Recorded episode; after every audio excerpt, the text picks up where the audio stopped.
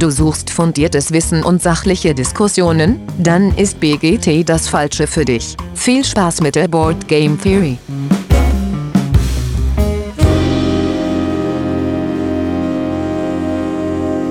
Ja, hallo liebe Hörerinnen da draußen an den Endgeräten. Schön, dass ihr wieder eingeschaltet habt zu einer neuen Folge The Board Game Theory. Heute äh, wäre eigentlich was ganz anderes auf dem Plan gewesen, aber wir hatten die einmalige Gelegenheit, wieder ein Interview dazwischen zu schieben und das wollten wir uns nicht entgehen lassen. Und deswegen ist neben dem Patrick heute, hi Patrick. Guten Abend. Äh, noch der Jan, der Conny und Hallo. der Pitt da. Hallo zusammen.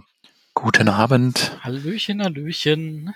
Schön, dass ihr da seid. Ähm, ja, wie das so bei diesen Interviewfolgen ist, Feedback äh, zu allen möglichen Themen gibt's nächste Woche wieder. Äh, und dann fangen wir doch direkt mit einer Vorstellung von euch an. Dann würde ich, äh, ich habe euch hier in so einem Raster äh, bei der Aufnahme immer und ich gehe einfach im Uhrzeigersinn rum und als erstes wäre der Jan dran und wir stellen immer unseren Gästen die Frage, als allererstes, warum überhaupt Brettspiele, Jan? Warum machst du nicht was ganz anderes? Äh, tja, gute Frage. Also ähm, wir spielen seit äh, über 15 Jahren zusammen äh, begeistert Brettspiele. Ähm, ich, oh, äh, ich, ich spiele unter anderem auch noch Pen and Paper und äh, Videospiele auch sehr gerne. Ähm, und aber äh, zu den zu den Brettspielen kommen wir immer wieder zurück und so sind wir dann irgendwie dazu gekommen, mal zu sagen, wir wir machen ein eigenes Brettspiel. Okay, und was machst du für dich den Reizbrettspieler aus? Warum kommst du immer wieder dahin zurück und bleibst nicht bei Videospielen zum Beispiel oder nur bei Pen and Paper? Ähm, ja, also der Reiz ist natürlich mit, äh, mit Freunden zusammen um den Tisch zu sitzen, äh, vorher noch äh, gemütlich eine bestellte Pizza zu essen und dann ein Brettspiel auszusuchen und das äh, an einem Abend im Prinzip äh, durchzuzocken. Also Pen and Paper ist natürlich großartig, aber eher um richtig in so eine Welt einzutauchen und halt immer wieder in der gleichen Runde zu spielen. Äh, und Brettspiele ist meiner Meinung nach diese ähm, gut portionierbares äh, Entertainment, weil man trifft sich an einem Abend, man spielt ein Spiel an einem Abend oder wenn es schnell durch ist, vielleicht noch ein kleines zweites hinterher. Und man kann sich dann noch am nächsten Wochenende in einer anderen Konstellation wieder treffen und was anderes spielen. Okay. So ist einfacher und ist nicht so diese Verpflichtung dabei, äh, ständig äh, dabei zu sein. Ah, okay. Äh, und wie, wie ist dein Weg dahin gewesen? Hast du das als äh, in die Wiege gelegt bekommen sozusagen oder hast du das erst später äh, in deinem Leben entdeckt, die Leidenschaft für Brettspiele? Nee, ich glaube, ich habe tatsächlich als Kind schon sehr gern Brettspiele gespielt. Also da hat natürlich irgendwann mit äh, Siedler von Katan oder so dann richtig angefangen. Also diese, ähm, sag ich mal, etwas gehobeneren, was so über Mensch ärger dich nicht und das, was man als Kind so macht, hinausgeht. Mhm. Äh, Schach habe ich mich auch mal dran versucht, ähm, bin da aber nie so äh, in die Tiefen eingestiegen. Okay, sehr spannend.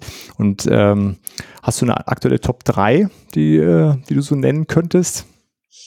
Ähm, Gute Frage. Also, ich sage mal, mein Lieblingsspiel ist auf jeden Fall Terraforming Mars. Mhm, schöne Wahl. Ähm, jetzt muss ich schon anfangen zu überlegen, weil es gibt so viele Spiele und mir fällt ich, ich tue ungerne Sachen in Listen oder Schubladen einsortieren.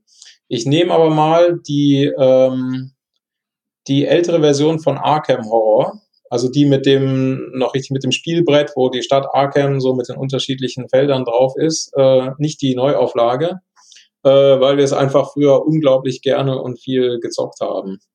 Äh, auch wenn ich der Meinung bin, Eldritch ist wahrscheinlich das bessere Spiel und das neue Arkham finde ich auch gut. Aber das alte, äh, das Top vom Flair her, äh, die äh, kein kein anderes äh, kein anderes Arkham-Spiel meiner Meinung nach.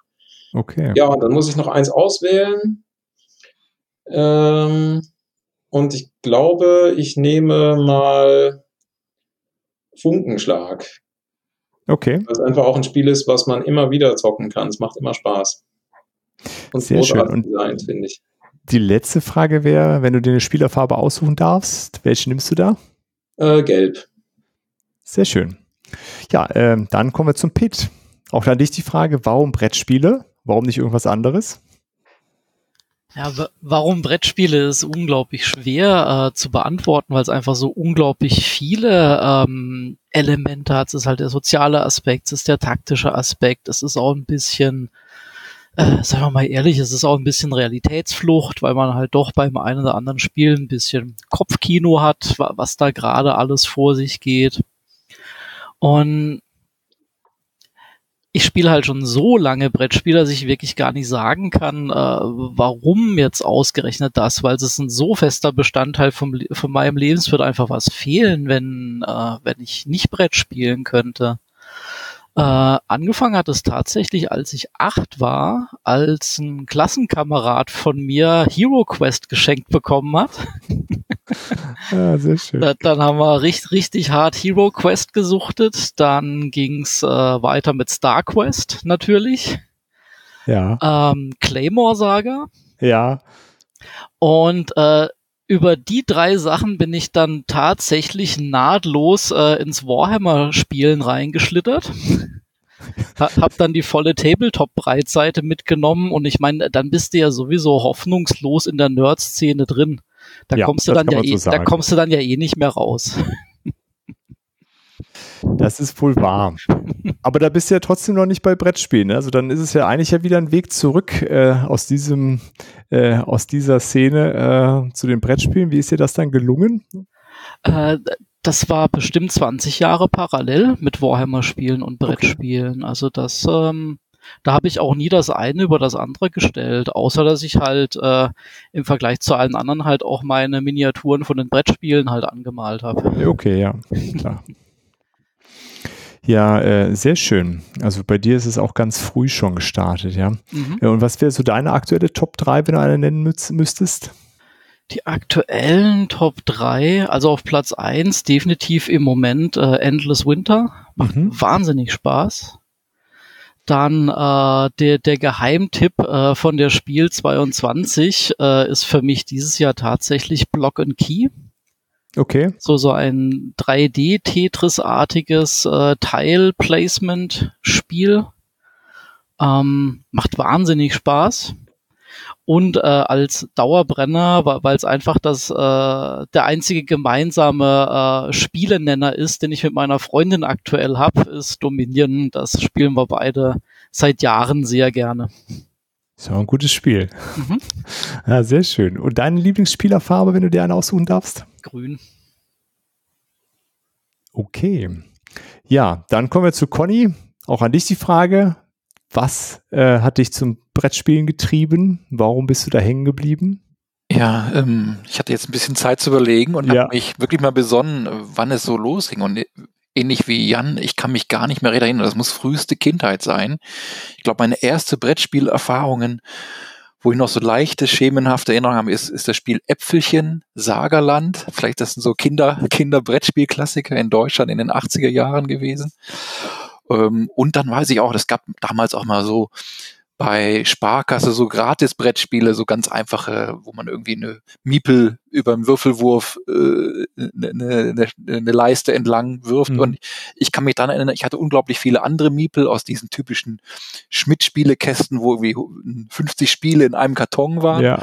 Und habe dann da immer schon irgendwie die Regeln abgewandt, weil ich es auch nicht richtig verstanden habe und irgendwie Polizei gegen Diebe, irgendwelche Miepel-Schlachten gespielt auf irgendwelchen Gratis-Brettspielen. Das sind so die, die frühesten Erinnerungen.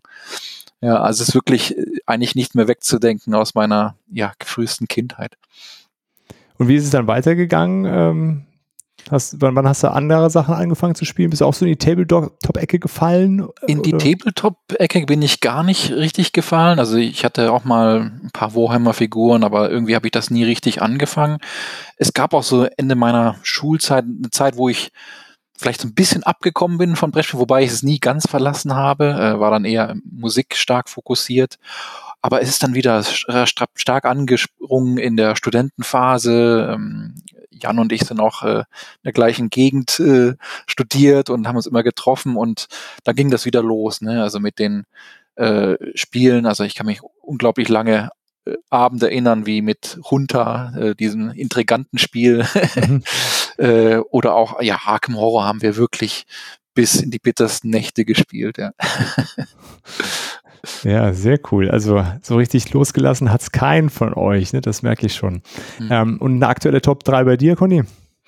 Ähm, ja, ebenfalls für mich Terraforming Mars. Ich sehe es auch da im Regal. Irgendwie lässt es mich nicht los. Es ist der Wiederspielwert ist einfach zu gut. Mhm. Ansonsten auch mal ein Spiel, was ein bisschen äh, ja heavier ist. GMT Fire in the Lake. Ähm, unglaublich gute Simulation des Vietnam-Konflikts mit asymmetrischen äh, Partien. Das ist natürlich eher so ein Hardcore-Spiel mit äh, zwei Regelbüchern etc., mhm, aber auch mhm. sehr gut. Das etwas in der schweren Ecke. Und ansonsten äh, für mich auch ein Gamechanger war damals Agricola, als es rauskam, weil okay. es äh, wirklich das Worker Placement für mich so gestartet hat und hatte auch eben diese eine Eskalationskurve, ne, dass es wirklich, du fängst sachte an und dann kommen mehr Mitbewohner auf deine Farm und auf einmal hast du so viele Optionen und das hat mich auch, auch wenn man jetzt sagt, vielleicht inzwischen gibt's Spiele, die weiter und komplexer sind und auch fortgeschritten, aber das hat, war für mich auch so ein absoluter Meilenstein. Okay, sehr spannend. Und deine äh, Spielerfarbe, wenn du dir eine aussuchen darfst? Spielerfarben, ich nehme meistens so die Farben, die keiner möchte oder die äh, andere auf den Keks gehen, irgendwie so pink, lila, irgendwas Grelles. Äh, sehr schön. Ja, prima. Vielen Dank schon mal für die erste Vorstellung. So, und ähm, das haben wir ja bisher noch verschwiegen. Äh, der Jan hat es ja angedeutet. Ihr seid ja nicht einfach so hier, weil wir über Brettspiele reden wollen, sondern ihr habt euch ja zusammengetan und äh, beschlossen, das hat jetzt ganz viel Spaß gemacht, Brettspiele zu spielen, aber ein eigenes äh, zu haben, was man da entwickelt macht vielleicht noch mehr Spaß. Ähm, gemeinsam habt ihr den Verlag Barock Games, ne? das spricht man so korrekt aus, oder? Genau. Ja. Und ähm, seid jetzt aktuell auf Kickstarter mit eurem Erstlingswerk. Ne? Das habe ich korrekt recherchiert. Das ist das Erstlingswerk. Ja, richtig, ja. Ja, prima. Dann, äh, genau, der Name ist Axon-Protokoll äh, und es ist äh, ja schon ein, ein Euro-Spiel, also schon also jetzt kein Dungeon Crawler, es ist auch kein Tabletop-Spiel. Ähm, und ich, ich finde, man merkt auch, wo, so ihr, wo ihr herkommt, also so Terraforming Mars auf Platz eins. Ihr mögt auf jeden Fall anscheinend Spiele, wo man schon mal ein bisschen nachdenken muss. Ja, mögt ihr da ein bisschen was zu erzählen? Wie, wie ist der Weg zu einem eigenen Verlag gekommen? Also, das ist ja schon ein großer Schritt. Ich meine, Patrick ist ja auch äh, jemand, der gerade an seinem eigenen Spiel bastelt, also arbeitet äh, viel mehr. Basteln ist auch dabei. Aber Beides, alles. äh, kennt ihr wahrscheinlich auch. Aber wie, wie, äh, wie habt ihr dann irgendwann entschieden, so, wir machen da jetzt mal Nägel mit Köpfen und gründen einen Verlag? Jan, du kannst gern. Ähm, ja, genau. Also die, die Idee zu Axon-Protokoll stammt äh, von mir. Und ähm, die habe ich, glaube ich, schon so ein paar Jahre im Kopf mit mir rumgetragen, bis ich dann irgendwann, ich glaube, das war im Jahr vor Corona, so Ende 2019, äh, habe ich mich irgendwann dann tatsächlich hingesetzt und angefangen, den ersten Prototypen zu basteln. Halt einfach auf DIN A4-Blätter selber ausgedruckt und mhm. auf Pappe aufgeklebt und so weiter. Und äh, das habe ich dann mal in meinem Freundeskreis ausprobiert und wir haben festgestellt, ja, das funktioniert, daraus, äh, daraus könnte man was machen. Also es war noch ganz rudimentär, also vieles, was jetzt im Spiel drin ist, war noch nicht vorhanden. Aber wir haben gemerkt, das macht Spaß daraus kann man was machen. Und äh, dann hatte ich äh, Bock und äh, habe das äh, Projekt weiter äh, vorangetrieben und wollte halt einen richtigen, einen richtigen Prototypen draus machen.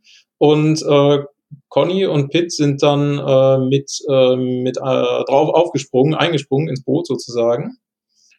Und wir haben dann äh, weiß ich gar nicht, ich glaube Anfang 2020, also es ging dann relativ schnell nach diesem Prototypen, dass wir gesagt haben, wir, wir machen eine, eine GBR zusammen und versuchen das als äh, Spiel rauszubringen. Okay, also relativ, äh, gut, du hast es sehr lange ja mit dir rumgetragen, aber sobald du den Schritt gewagt hattest, okay, wir, wir machen mal einen Prototyp oder du machst einen Prototypen und das erste positive Feedback ging es dann Schlag auf Schlag im Grunde, ja. So also jetzt ist für mich spannend, ich meine, ihr habt bei alle drei sehr viel Spielerfahrung und du Jan ja auch, äh, mit, der mit dieser Idee dann schwanger gegangen ist. Äh, was, was waren so deine, deine Gedanken, okay, machst wie, wie du an so ein, so ein Spiel rangehst? Also wolltest du irgendwie was, was Neues schaffen? Wie waren so deine Ansatzpunkte da? Was waren die ersten Gedanken, die, die dir gereift sind? Ähm, ja, ist eine sehr gute Frage. Ähm, also glaube, ich bin, also ich bin nicht mit der, mit der Idee rangegangen, ich will jetzt ein Spiel machen, äh, sondern ich hatte irgendwann die Idee zu dieser ähm, Mechanik im Kopf, also dass es da äh, Charaktere gibt, die äh, irgendwie so ein, wie, sowas, wie so einen einfachen Tagesablauf haben und die man aber manipulieren kann und sie dazu zwingen kann, was anderes zu machen. Und mir war eigentlich auch sofort klar, dass das in so einem Cyberpunk-Szenario stattfinden muss, weil ich dachte mir, ja, die sind halt alle mit dem Gehirn direkt mit dem Internet verbunden, damit jeder ständig online ist, aber das heißt halt, jemand, der gut hacken kann, der kann sich halt einfach dann in die Gehirne rein äh, hacken und denen quasi Gedanken einpflanzen, halt so ein bisschen wie bei Inception zum Beispiel, äh, halt Dinge zu tun, die sie normalerweise nicht machen würden. Okay, also bei, das Thema war von Anfang an quasi da. Also der, der, der Kernteil des Spiels war so die Ausgangsidee bei dir? Genau, also die, die Kernmechanik und das Thema sind quasi zusammen in meinem Kopf entstanden. Also es war auch nicht so, dass ich mir zuerst die Mechanik für das Spiel überlegt habe und dann geguckt habe, was könnte denn da, also was mache ich da Fantasy draus oder Sci-Fi, was könnte denn da passen? Weil man kann das ja sicherlich auch mit Magie irgendwie oder so umsetzen. Und ich wollte aber auch kein Cyberpunk-Spiel machen und habe mir dann eine Mechanik überlegt, sondern also diese Kernidee und die Idee, ja, das, das wird Cyberpunk das war von Anfang an da. Und ich glaube, was mich motiviert hat, ist, äh, es gibt, es gab halt nichts richtig in der Richtung, also als Brettspiel. Und da dachte ich mir, ja gut, also wenn bisher niemand auf die Idee gekommen ist und jetzt auch, äh, wenn kein anderer sowas macht, dann probiere ich das mal. Weil meiner Meinung nach, also ich war davon überzeugt, ja, das gibt, das gibt eine gute Spielmechanik, das gibt ein spaßiges Spiel. Und Gut das, äh, das war dieser Ausga Ausgangspunkt, wo ich dann gesagt habe, ja, das mache ich, das probiere ich jetzt mal. Ja, und das scheint ja nicht äh, ganz, äh, ganz nur da in deinem Kopf so gewesen zu sein, sondern du hast ja dann positives Feedback bekommen und hast ja zumindest auch noch zwei überzeugen können, da äh, ins Unternehmen mit einzusteigen, sozusagen. Äh, Pitt, wie war das, als du das das erste Mal gehört hast? Wusstest du direkt, okay, das, das ist was Spannendes, da willst du irgendwie mit dabei sein? Äh, zum einen das, zum anderen aber auch halt äh, ein großes Vertrauen in Jan, weil das ist ja nicht das erste Projekt, was wir zusammen stemmen. Um da mal ein bisschen aus dem Nähkästchen zu plaudern. Sehr gerne. Äh, ganz ursprünglich kennen sich äh, Jan, Conny und ich übers Filme machen. Ähm, Jan macht das sogar beruflich, ich mache das zum Hobby und Conny kennt den Regisseur gut, den, den wir alle drei recht gut kennen. Und äh, ja, aus, aus dem Dunstkreis kennen wir drei uns überhaupt erst. Und Jan hat zusammen mit dem Huan Wu äh, 2010 war es, korrigier mich, 2010, 2011, ähm, hat Jan mit Huan zusammen äh, eine, ähm, äh, eine H.P. Lovecraft Kurzgeschichte verfilmt, Die Farbe aus dem All. Und äh, da war ich auch dabei mit äh, Requisite, Szenenbild und so weiter. Und das ist auch ein Projekt, was äh, Jan und Huan schon über Crowdfunding damals finanziert haben. Also die, die Crowdfunding-Geschichte war mir im Zusammenhang mit Jan nicht neu und ich wusste, dass das funktioniert, wenn der sowas nochmal angeht.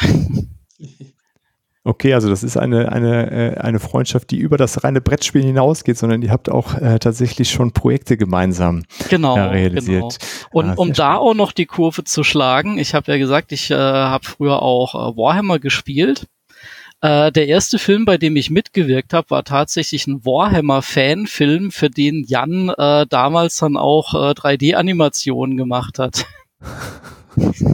Ja, genau. Ich wollte gerade sagen, unser erstes gemeinsames Filmprojekt war nicht die Farbe aus dem All, sondern der äh, Warhammer-Fanfilm Damnatus, wo auch der Huan äh, Drehbuch und Regie gemacht hat. Und äh, ich habe mit ihm zusammen äh, Film studiert an der Hochschule der Medien in Stuttgart. Daher kennen wir uns. Und äh, genau, du warst bei Damnatus damals schon äh, bei als Requisiteur und so weiter und hast die Kostüme gemacht. Also du warst am Set dabei. Genau. Und ich kam erst später während der VFX dazu. So, dann interessiert mich jetzt, wie der Conny dazu gekommen ist. Äh, Außer, dass du den Regisseur anscheinend kennst. Ja, das auch. Und äh, Jan auch schon von früher. Ich glaube, sogar vor Damnados hatten wir sogar noch, äh, sage ich mal, noch amateurhafte Kleinstfilme gehabt. Aber Damnados war interessant. Da hatte ich damals noch das Sounddesign gemacht, so ziemlich hobbymäßig. Mhm. Ähm, ist ein bisschen berühmt berüchtigt, denn es gab da Lizenzprobleme. Kann man heute noch nachlesen, bei BBC sogar, was damit, äh, was damit äh, losging damals. Aber genau, also um eigentlich zurückzukommen auf, wie kamen wir dann auf das Spiel? Das war sogar ähm, in Essen, dass Jan mir, ich, wir waren alle ziemlich ausgelaugt von der Messe, auf meinem Hotelbett einen Plan ausgelegt hat. Der sah aus ungefähr also ohne, ohne Grafik, das sah ungefähr aus wie eine schematische Zeichnung meines Sicherungskastens, irgendwelche Linien und Kästen. Und ja, waren eigentlich nur A4-Blätter, die zusammengeklebt waren mit Tesafilm. Auf einmal steckt er das auf und pitcht mir, äh, sage ich mal, im Erschöpfzustand eine Spielidee. da hatten wir noch gar keinen Verlag oder irgendwas. Und äh, er hat mir nur so ein paar Züge erklärt und hier ist ein Charakter, der kann das machen und der kann das. Und ich war sofort angefixt. Ich war sofort gesagt, Jan, ich glaube, Jan musste mich korrigieren, wenn ich mich, ich glaube, meine Worte waren ungefähr so, das ist eine neue Mechanik, sowas gab es noch nicht, finde ich unglaublich toll. Ne? Und ich hatte, also wir haben nichts wirklich gespielt oder so, es, es reichte mir zu erklären, es gibt diese Mechanik, dass die praktisch nicht Worker Placement, die ja eigentlich streng genommen im, im normalen Worker Placement sind eigentlich Sklaven, weil die machen ja genau, was du sagst. Ne? Du legst mhm. sie hier drin und dann führen sie genau die Aktion durch. Und was mich so fasziniert hat, war eben, dass die Worker ihr Eigenlegen haben, dass die eben nicht 100 Prozent das tun, was du sagst, sondern dass die Bestrebungen haben. Die haben eigene Präferenzen, die sie eigentlich möglichst ausführen wollen. Und das hat mich sofort überzeugt. Okay, ja, sehr spannend, dass diese, diese Kernmechanik, die es heute immer noch hat, so von Anfang an da war und das so der, der Auslöser war, dass ihr auch äh, darauf einge, eingesprungen seid. Ähm, aber erklärt das doch noch mal ein bisschen, also vielleicht haben das die, die Hörerinnen alle noch gar nicht so richtig mitbekommen. Äh, ihr wart ja dieses Jahr auch auf Essen und hattet einen Prototypen dabei. Äh, da habe ich äh, von diesem legendären Leuchttisch gehört, der, der jetzt ja auch als äh, im Kickstarter äh, die Playmat, die leuchten kann, mit dazu geordert werden kann. Äh, das sah ja ganz cool aus. Äh, aber beschreibt doch noch mal ein bisschen stärker, wie, wie das Spiel heute aussieht. Also wie, wo, wo ist die Reise dann hingegangen? Ähm, ja, ähm, gut, äh, wie, wie fange ich das an? Ähm, Im Prinzip, na, also von diesem, äh, wie den Conny gerade so schön beschrieben hat, den, den Prototypen, der mit Tesafilm selbst zusammengeklebt war, äh, der ging dann halt durch mehrere Iterationen. Ähm, das heißt, da kam Spielmaterial hinzu und Spielmechaniken, dann wurde das wieder getestet und dann flogen Mechaniken wieder raus, wo wir gemerkt haben, das äh, funktioniert nicht äh, oder das macht den Leuten keinen Spaß. Also äh, wir haben das ähm, mit äh, nicht nur unter uns, sondern auch mit unterschiedlichen äh, Spielern und Spielgruppen äh, getestet und Feedback gesammelt. Und äh, als wir uns so langsam sicher waren, okay, jetzt wir irgendwie so 80 Prozent da, wo wir hinwollen, ähm, haben wir uns dann langsam hingesetzt und äh, richtig äh, Grafiken für die Karten erstellt und wir haben ein paar äh, Künstler angeheuert, um Artworks für die Charaktere zu machen und für die äh, Box und so weiter. Und äh, dann auch angefangen, die Regeln langsam richtig auszuschreiben. Also es ging dann so Schritt für Schritt, äh, bis dann irgendwann so ähm, alle Druckdaten zusammen waren, dass man bei einem Manufacturer ein paar Prototypen drucken lassen konnte. Und das war dann so der erste, sag ich mal, äh, pre, pre finale äh, ähm, äh, Status äh, des Spiels. Und äh, das waren tatsächlich auch die Prototypen, die wir dann auf, äh, auf Essen dabei hatten. Äh, und ich glaube, die haben wir im November letzten Jahres äh, machen lassen. Das heißt also bis äh, ähm, äh, wir meinen ja gerade, also die, dieser erste Schritt von erster Prototyp gemacht, festgestellt, boah, das macht Spaß, das zu spielen. Dann ging die Entwicklung erstmal relativ schnell weiter, äh, eben weil auch keine ohne Grafik. Das heißt, man kann sehr schnell neue Karten ausdrucken, alte wegschmeißen. Äh, Iterationen waren sehr schnell, aber dann dieser Schritt zu, wir haben einen Prototypen, der quasi komplett fertig ist, alles mit Grafik und so weiter. Das hat dann äh, anderthalb Jahre oder so, glaube ich, gedauert ähm, weil wir es natürlich auch, wir machen es ja alles nebenher, neben dem Beruf sozusagen. Ja, klar. Was waren so da die, die größten Herausforderungen dann? Gut, also das sind ja eine ganze Reihe von Charakteren, die da drin vorkommen. Also da ist eine ganze Reihe von Artwork zu, äh, zu erstellen. Jetzt habe ich so ein bisschen rausgehört, Jan, du bist ja selber aus dem grafischen Bereich und hast da ja auch selber Hand angelegt, wenn ich das richtig verstanden habe, laut, äh, laut Webseite. Ja, aber was waren so die, die Herausforderungen jetzt, nachdem man die Mechanik weitestgehend gerade gezogen hatte, das jetzt mit visuellem Leben zu füllen? Ähm, also erstmal ja, ist richtig. Ich ähm, bin selber, komme aus dem Grafikbereich. Ich mache aber eigentlich eher Visual Effects für mhm. äh, Filme, äh, beziehungsweise Computeranimation, auch für, für Industrievisualisierung, Automobilvisualisierung und sowas. Ähm, ich äh, kann jetzt aber auch äh, selber äh, was, äh, was zeichnen oder designen, ist jetzt aber nicht meine Spezialität.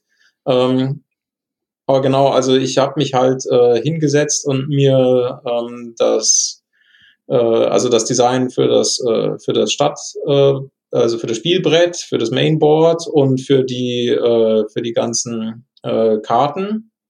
Äh, das habe ich mir selber überlegt. Das war auch so ein bisschen, äh, das war ein längerer äh, Prozess, weil ich mir so eine Art, äh, ja, äh, ich wollte mir so eine visuelle Bildsprache für das Spiel überlegen, die in sich einheitlich ist und auch so ein bisschen dieses äh, 80er Retro-Sci-Fi-Feeling transportiert, was ich haben wollte. Äh, und wo meine Grenze dann aber ist, ich bin kein, kein Character Artist, also der sich mhm. jetzt hinsetzen kann und in äh, Photoshop oder in einer ähnlichen Software einfach äh, von Hand äh, irgendwie eine, eine lebensechten und ausdrucksstarken äh, Charakter malen kann. Ähm, das, also, wenn ich es versuchen würde, es würde wahrscheinlich ewig dauern und ich wäre mit dem Ergebnis selber nicht zufrieden. Und da war die Herausforderung dann natürlich mir äh, erstmal Künstler rauszusuchen, deren Stil ich mag und wo ich dachte, ja, das passt zu dem Stil, was ich im Spiel haben will. Und dann natürlich muss man mit denen ins Gespräch kommen und gucken, dass man sich einigt. Und äh, ja, äh, wir hatten das Glück halt, äh, drei dort gefunden zu haben, die mitmachen wollten. Und äh, denen äh, wir dann Charaktere in Auftrag gegeben haben, richtig. Und ich glaube, da war also das Neue für mich, dass man dann halt wie so eine Art, äh, ja, Art Director oder Supervisor auftritt. Das heißt, dann muss ich halt da eher, anstatt das selber zu machen, muss ich den Leuten äh, vermitteln, was möchte ich, und äh, sozusagen wie die Herausforderung ist, wie kommen wir mit möglichst wenig Änderungsstufen auf was hin, auf das hin, was ich, äh, was ich haben will, aber ohne dem Künstler dabei im Weg zu stehen oder ihm irgendwie die Freiheit zu nehmen. Weil ich bin ja selber Artist und mhm. äh, ich weiß, wie das ist. Äh, vor allen Dingen, also es ist super nervig, wenn man für Kunden arbeiten muss, die nicht wissen, was sie wollen. Das heißt, ich überlege, äh, ich habe sozusagen mir als Aufgabe da gesetzt, kein scheiß Kunde zu sein. Ich, dachte so, ich mache das jetzt zum ersten Mal. Also ich will, ich will äh, nicht als, als, äh, als scheiß Kunde auftreten und in Erinnerung bleiben. Dann, äh, dann bin ich zufrieden. Sehr gut. Sehr gut. Äh, ich habe auch diesen coolen Trailer jetzt äh, noch gesehen, den ihr da gemacht habt. Hast du den dann tatsächlich selbst gemacht, wenn du sagst, du bist so für die äh, diese VFX-Sachen da? Genau. Ja, den habe ich tatsächlich komplett selber gemacht. Wie schwierig war es dann, äh, weil die Zeichnungen an sich kommen ja dann nicht von dir, habe ich das jetzt so richtig verstanden, das dann alles so umzusetzen. Ich bin so gar nicht in diesem Bereich, aber das ist ja schon dann für mich stell ich stelle mir das immer sehr kompliziert dann vor, einfach von so einer Zeichnung, das dann irgendwie alles umzusetzen, dass sich das dann alles bewegt und so weiter. Wo sind da so, wie lange dauert so ein Prozess? Wie, wie kommen die Ideen, dass das dann alles auch zum Spiel passt und so weiter. Es ist ja jetzt nicht das Spiel, wie das so dann im Trailer aussieht. Ähm, nee, das nicht. Also äh, ich sag mal, kompliziert oder schwierig für mich ist es äh, nicht, weil ich meine, das ist mein Beruf. Das ist im Prinzip das, was ich so äh, fast täglich äh, mache. Ähm, es ist aber schon äh, zeitaufwendig weil der äh, Trailer, also wenn man sich den ansieht, der besteht aus zwei Teilen. Der erste ist wie so eine kurze Spielfilmszene und danach kommt, äh, ich nenne es immer das Erklärbär-Video, wo ein Sprecher äh, so ein bisschen erklärt, wie das Spiel funktioniert und dabei sieht man die äh, ganzen Spielkomponenten und äh, so ein bisschen wie, wie die Spielmechanik funktionieren könnte, wie so eine Spielfigur übers Feld zieht und so weiter. Und also dieser zweite Teil ist sehr simpel weil da äh, gibt keine menschlichen Charaktere, die sich bewegen oder so, sondern es ist halt einfach nur Spielmaterial. Das ist tatsächlich ziemlich schnell gemacht. Aber an dem ersten äh, 50 Sekunden, also dieser Spielszene, habe ich, glaube ich, über äh, ja, 35, fast 40 Tage dran gesessen. Oha. Nicht schlecht. Gut, Gut dann ich mal, dass ähm, das nicht bei mir so sein wird. aber das ist natürlich ein Riesenvorteil, dass du es dann selber machen konntest, weil ja. äh, wenn man das bezahlen muss, ist das natürlich echt teuer. Ja, äh, genau, ansonsten wäre das halt nicht gegangen. Und ähm, ich glaube, genau aus dem Grund habe ich es auch gemacht. Äh, eben, ähm, ich weiß nicht, ihr kennt auch bestimmt die, die alten äh, Blizzard-Spiele, so äh, das alte Warcraft 2 und mhm. das erste Diablo und so. Die hatten ja damals schon diese coolen äh, Render-Intros, wenn man das Spiel ja. gestartet ja. hat. Und genau, also die, ähm, die äh, haben ja im Prinzip wenig mit dem Spiel zu tun, wie du vorhin meintest, und ähm, die, die machen das Spiel ja auch nicht besser an sich.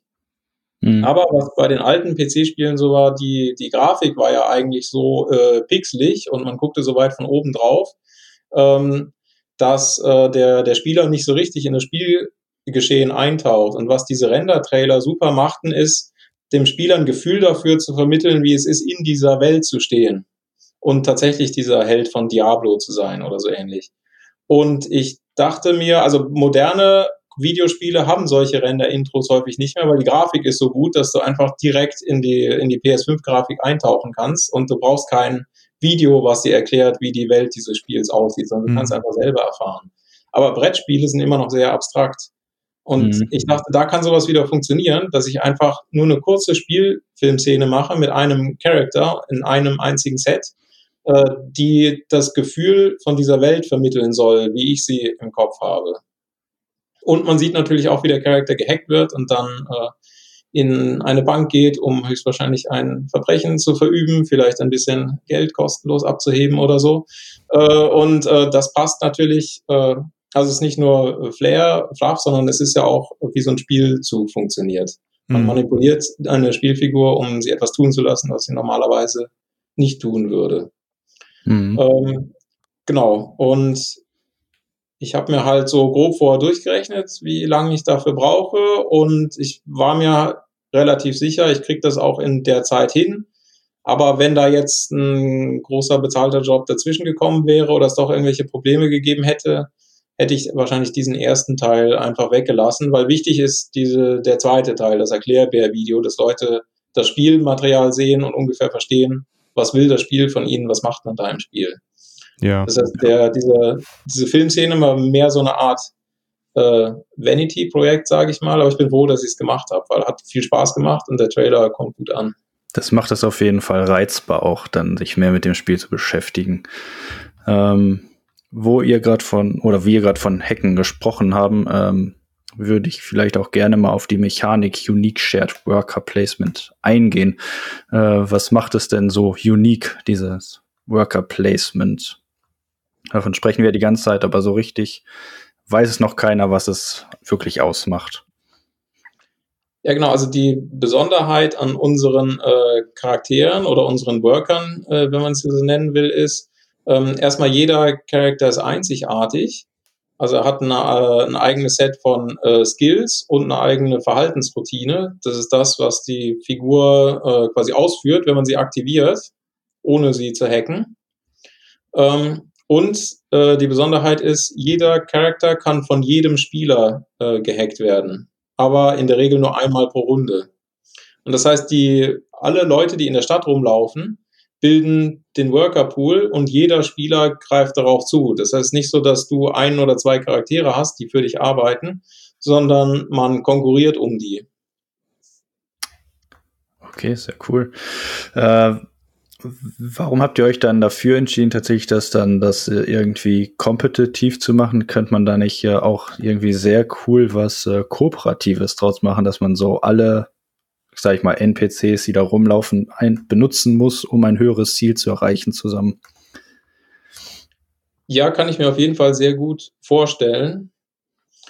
Ähm,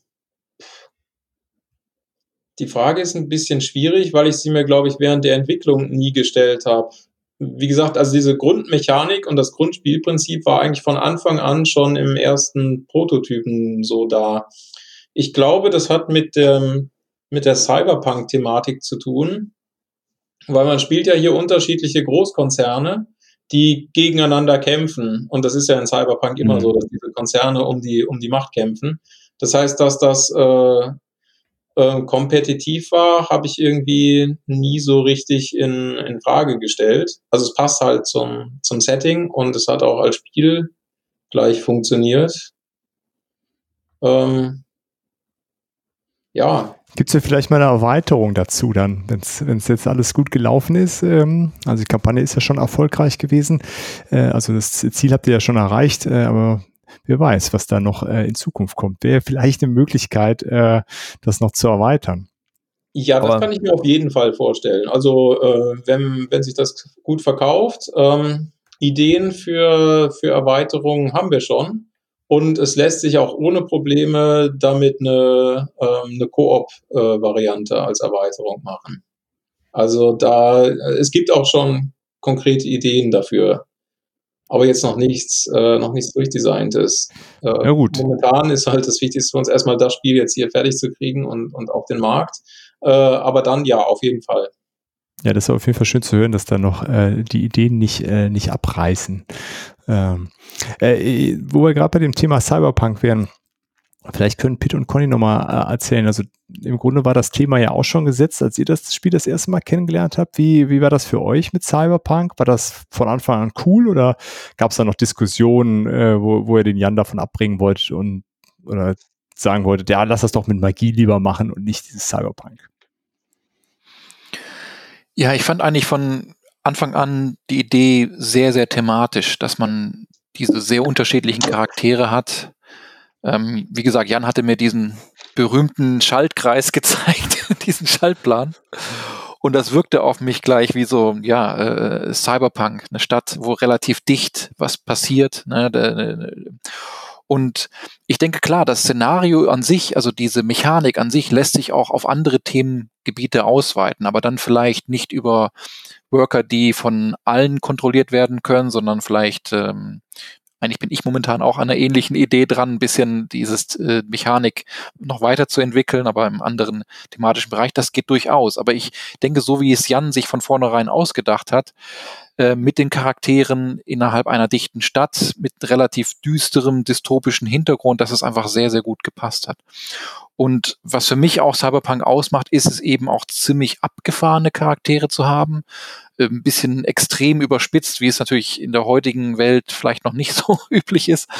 Äh, und dass man eben dann diese ganz extremen Szenarien hat. Also, also mir sind noch heute einige Spielszenen äh, frühe Spielszenen, die sind mir bis heute irgendwie im Gedächtnis geblieben, als wir das damals getestet äh, mit mit der noch Version 1.0 äh, im Test hatten, ne? weil es einfach so ja so extreme Situationen gab durch diese verrückten Charaktere, die aufeinander prallen. Ja, also ich persönlich äh, freue mich sehr, dass es Cyberpunk ist und nicht äh, wieder was mit Magie. Da gibt es so viele Spiele von, äh, die alles immer im Fantasy-Setting sind.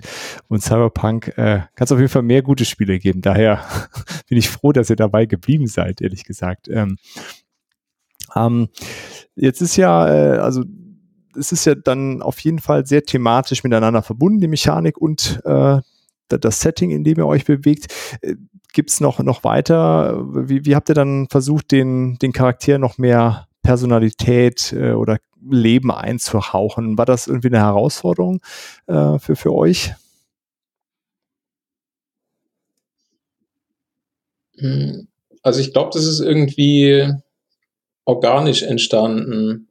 Also ähm, ich glaube, bei dem ersten Prototypen waren tatsächlich schon viele der Charaktere drin, die jetzt auch im fertigen Spiel sind und äh, viele auch schon mit, mit, der, mit ähnlichen Routinen oder mit fast der Routine, wie sie jetzt ist. Da hat sich nicht mehr so viel dran äh, geändert.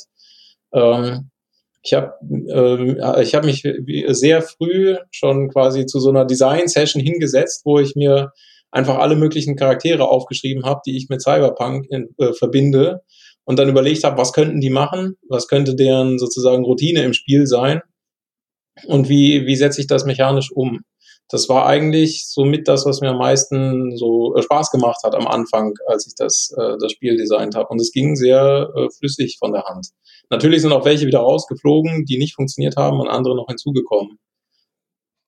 Klar. Also, wenn ich das auch richtig verstehe, macht jeder NPC auf diesem Brett zu jeder Zeit etwas, bis ich ihm sage, du machst jetzt etwas anderes. Und das beeinflusst auch die Aktivitäten dann nochmal das Spiel tatsächlich direkt? Oder wie äh, kann ich mir das vorstellen, dass die erstmal so ihr eigenes Leben im Spiel haben noch? Nee, jeder, also ähm, jeder NPC hat quasi so eine äh, so recht einfache Routine, also im Prinzip if-else-Schleifen. Und wenn man den Charakter aktiviert, macht er seine Routine. Äh, und man kann den Charakter aber auch hacken äh, bei einer Aktivierung und dann hat man die Möglichkeit, aus verschiedenen Skills zu wählen, die er hat. Und dann kann man ihn eben auch Dinge machen lassen, die nicht in der Routine drinstehen.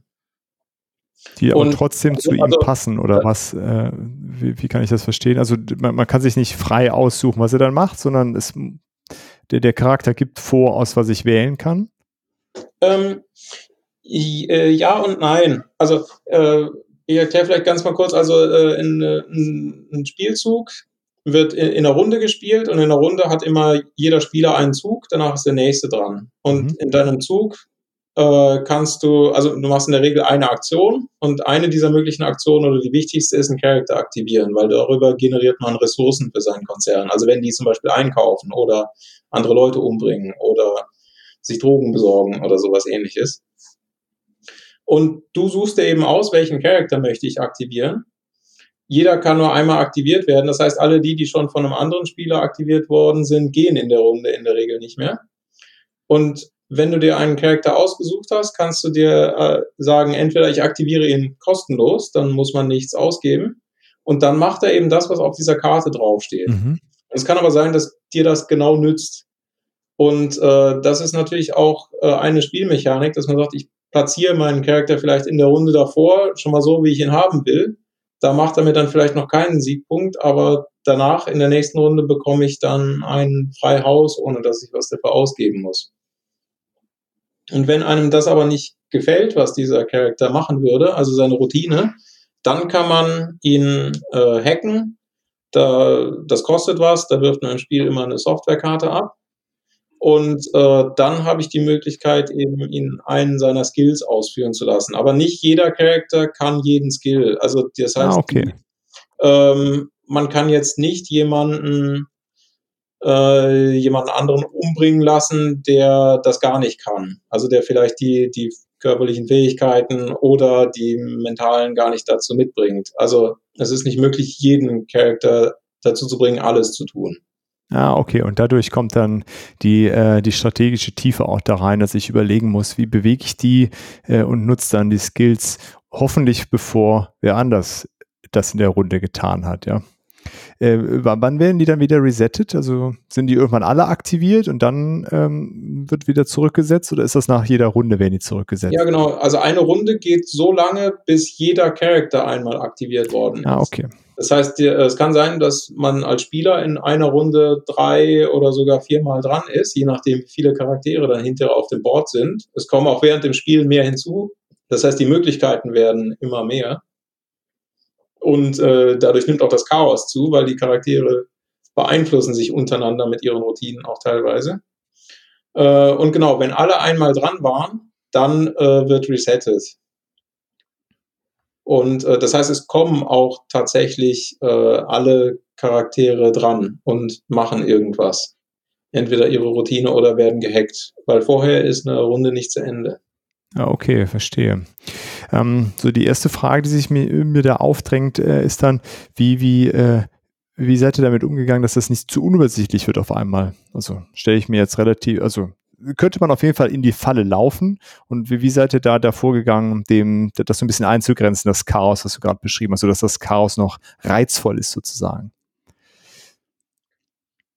Ähm, ja, also was wir, ähm, was glaube ich ein oder zweimal gemacht wurde, ist einfach die, ähm, die Anzahl der Charaktere, mit denen man das Spiel startet, zu reduzieren. Mhm. Weil es war immer so, also in den ersten ein, zwei Runden mussten die Leute so viel lesen. Also jeder Charakter hat ja Text auf seiner Karte und in den Stadtgebieten kann man noch spezielle Aktionen ausführen. Äh, das war sozusagen eine große Einstiegshürde. Und ich glaube, früher in den früheren Versionen des Spiels war es so, man hat direkt mit mehr Charakteren gestartet. Äh, also quasi wie bei Schach so ähnlich, dass das Board schon relativ voll ist. Äh, und dann kamen aber während dem Spiel nicht mehr so viele hinzu. Und jetzt äh, ist eher so eine Eskalationsmechanik mit drin, weil es kommt jede Runde auf jeden Fall ein neuer Charakter rein. Das heißt, man startet mit weniger. Das animiert aber auch dann Leute, neue, also Spieler, neue Charaktere in die Stadt zu holen. Einer kommt in der Regel sowieso pro Runde dazu. Mhm. Äh, und das bedeutet, die, ähm, ja, die Anzahl der Charaktere steigt äh, dynamischer und organischer während des Spiels an, sodass man äh, sozusagen einfach pro Runde dann gucken kann, okay, äh, welche Charaktere sind neu reingekommen und nur die muss man dann neu lesen. Okay, so die, die nächste Frage, die sich mir aufdrängt, ist, wenn die alle ihre Routine haben und du meintest ja gerade, die beeinflussen sich äh, da gegenseitig, also das muss ja alles gegeneinander so einigermaßen zumindest abgestimmt werden. Wie, wie groß war da die Herausforderung, das äh, gegeneinander zu balancen? Ähm, ich äh, fand es relativ einfach und zwar aus dem Grund, weil ja kein Charakter einem Spieler gehört. Mhm. Äh, wenn das so wäre, dann müsste man tatsächlich sehr äh, genau aufpassen und ich glaube auch ganz viele unterschiedliche äh, Charakterkonstellationen ausprobieren, ob da nicht dann doch irgendwie einer viel zu stark ist gegenüber anderen. Aber da die Charaktere hier ja frei verfügbar sind und quasi jeder Spieler über den einen Charakter dann verfügen kann und die können ja auch alle im Prinzip wieder sterben oder die Stadt verlassen, ähm, ist es gar nicht so schlimm, wenn ein Charakter jetzt ein bisschen stärker ist als äh, ein anderer. Ähm, es ist dann eher die Frage, wie, äh, wie geht man als, äh, als Spieler da, äh, taktisch damit um. Und was ich natürlich aber geguckt habe, ist, dass alle diese Skills gleichmäßig unter den Charakteren verteilt sind. Ähm, so dass halt kein Konzern irgendwie äh, benachteiligt ist, weil jetzt die Ressourcen, die er will, einfach weniger im Spiel verfügbar sind. Und ich habe auch geguckt, dass die äh, Fähigkeiten der Charaktere nicht nur fluffmäßig gut verteilt sind, sondern auch so, dass es eigentlich keinen Charakter gibt, der nur einem Konzern nützt, sondern also, also wenn jeder Charakter sollte mindestens äh, attraktiv für, für zwei der sechs Konzerne sein. Ah, okay. Also hat er im Grunde so ein bisschen die, äh, die, die Mechanik da in die Hände gespielt und das Balancing äh, vereinfacht an der Stelle. Ja, habe ich das richtig verstanden? Ich glaube ja. ja, das, ja, das ist spannend. ähm, äh, du, du meinst gerade diese Konzerne, äh, sind die dann nochmal, also jeder Konzern möchte eine besondere Ressource haben, sind die darüber hinaus noch unterschiedlich? Haben die irgendwelche Spezialfähigkeiten noch, äh, die, die ich nutzen kann im Verlauf des Spiels? Ähm, ja, also es, äh, es gibt sechs Konzerne und jeder Konzern hat eine äh, Spezialfähigkeit, die man einmal pro Runde einsetzen kann. Äh, was darüber hinaus aber das Besondere ist, jeder Konzern profitiert von zwei Ressourcen und die überschneiden sich. Also das heißt, im Mehrspielerspiel, ab drei Spieler, sollte man die Konzerne so wählen, dass immer zwei Konzerne sich eine Ressource teilen. Mhm. Und das bedeutet nämlich, man kann dann auch äh, kurzfristig Ko Kooperationen eingehen, äh, muss natürlich aber trotzdem gucken, dass man irgendwie am Ende als alleiniger Gewinner im Idealfall dasteht. Ja, also Siegpunkte sind quasi die Ressourcen, die angehäuft werden, aber das heißt, die sammle ich nicht bei mir äh, auf dem Tableau, sondern die, die entstehen in der Stadt.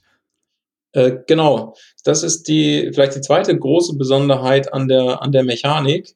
Diese Ressourcen werden ja von den Charakteren generiert und die bleiben auch auf denen liegen. Also äh, wenn die jetzt zum Beispiel Konsumprodukte kaufen oder äh, Drogen kaufen oder äh, Gewalt äh, an äh, Taten begehen, dann bleiben diese ganzen Ressourcen auf den Charakteren und wenn dann so ein Charakter äh, die Stadt wieder verlässt oder von einem anderen getötet wird, sind in der Regel alle Ressourcen wieder weg.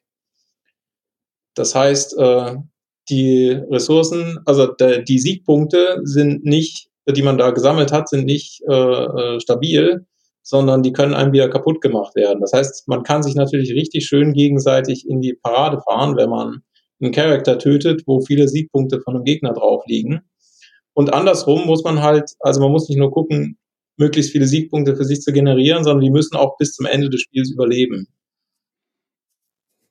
Okay, verstehe. Habe ich eine Möglichkeit, so Teile der Siegpunkte im Vorfeld schon zu sichern oder sind die im Grunde alle so volatil auf dem, auf dem Board? Nur, nur ganz begrenzt. Also es gibt tatsächlich ein Stadtfeld, was das ermöglicht. Man kann auch ein paar permanente Siegpunkte einsammeln.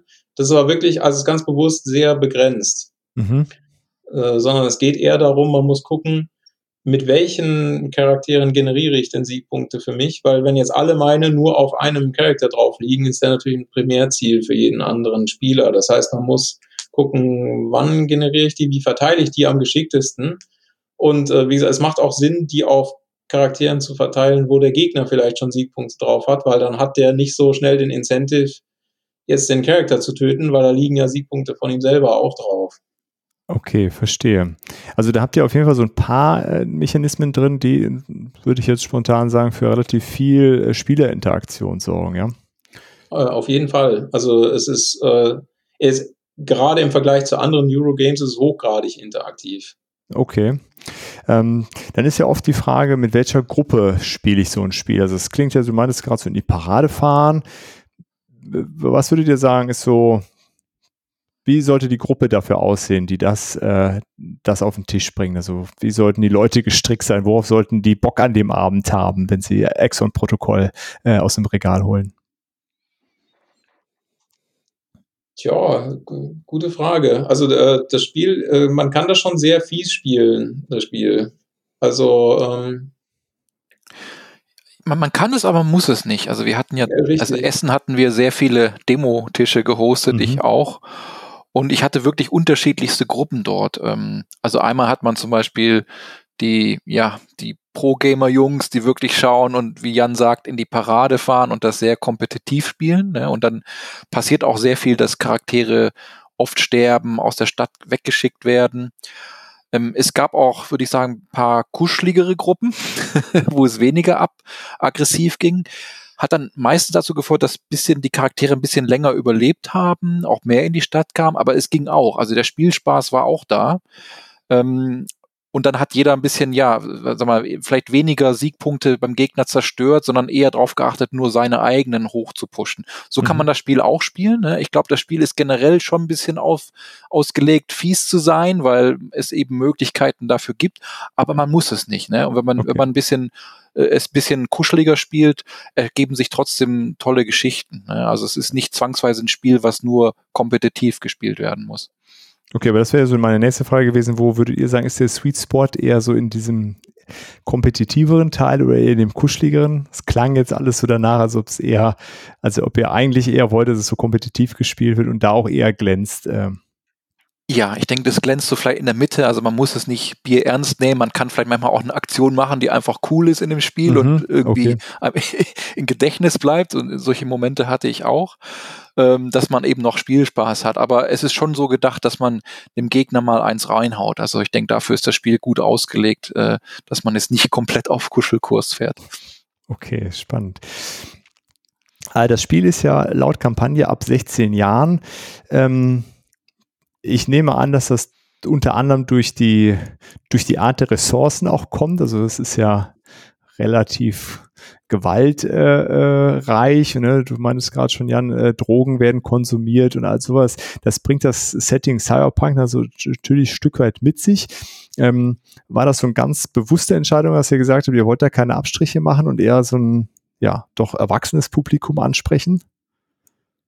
Ja, das ist eine ganz bewusste Entscheidung, ähm, weil äh, wir, wir waren uns da sicher, wir, ähm, äh, wir wollen die ganzen Cyberpunk-Fans abholen und zwar zu, zu 100 Prozent.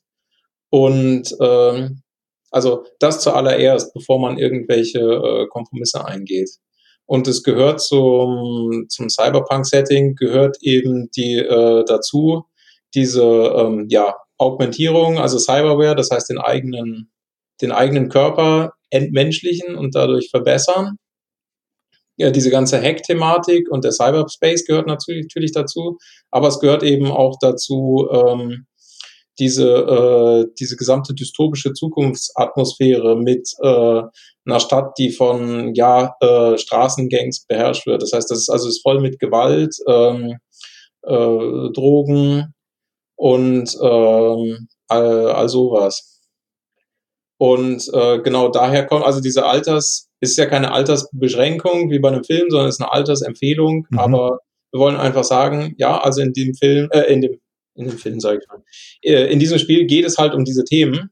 Und das sind tatsächlich auch die Ressourcen, mit, mit denen man handelt. Also äh, Gewalt ist tatsächlich eine Ressource, äh, Daten ist eine, Skandale und dann gibt's noch Konsumprodukte, ist natürlich Kapitalismus, äh, Kritik ist auch immer ganz groß im Cyberpunk, ähm, Drogen und eben Cyberware, die man sich einbaut.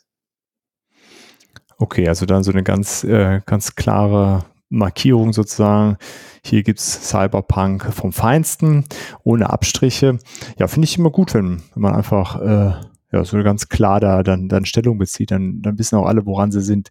Ähm, äh, hattet ihr irgendwie so ein, dann da die, äh, oder inwiefern habt ihr im Vorfeld so abgeklärt, findet es überhaupt genügend Leute, die da, die da Lust drauf haben auf so ein Thema? Weil ich hatte eben schon gesagt, ich finde es cool, dass es Cyberpunk geworden ist. Äh, von anderen Themen gibt es zuhauf äh, Spielen.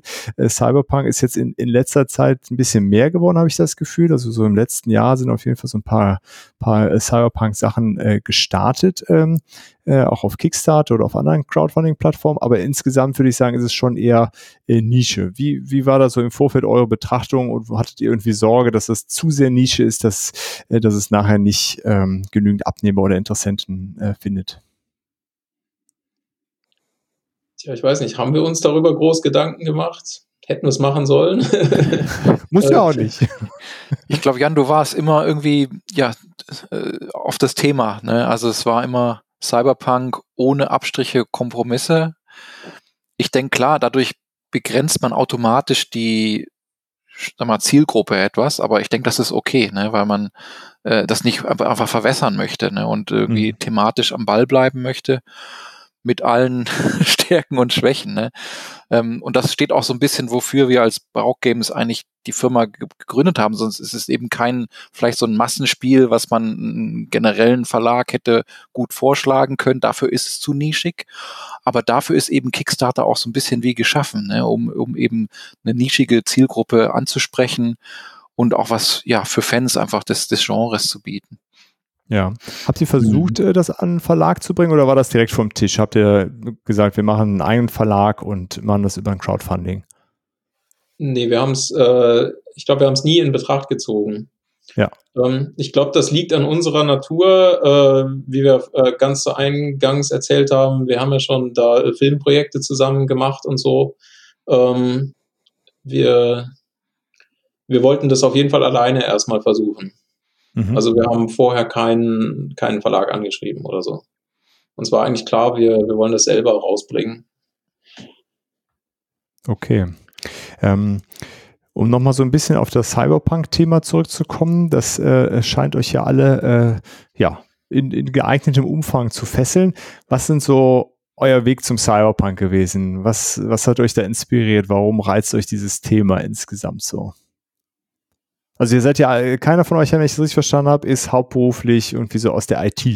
Äh, das ist ja, das sind ja oft so Cyberpunk-Opfer, sag ich mal. Aber wie seid ihr zum Cyberpunk gekommen? Da, da werfe ich einfach mal äh, ganz dreist äh, den Begriff Shadowrun in die Runde. Sehr gerne doch. ähm, also ja, jahrelang begeisterter Pen und Paper Rollenspieler natürlich und äh, ja, Shadowrun damals angefangen mit dem 301D war das, glaube ich. Also vorher schon eine ganze Zeit DSA gespielt, da mal ein bisschen die Fühler ausgestreckt. Was gibt's denn sonst noch äh, an, an vernünftigen Rollenspielsystemen und dann auch äh, lange, lange, lange Zeit Shadowrun einfach gespielt. Das, das war, waren so erst meine ersten äh, Cyberpunk-Schnittpunkte, die ich hatte. Habt ihr das denn zusammengespielt, Shadowrun? Da kannten wir uns noch nicht. Nee. Nee.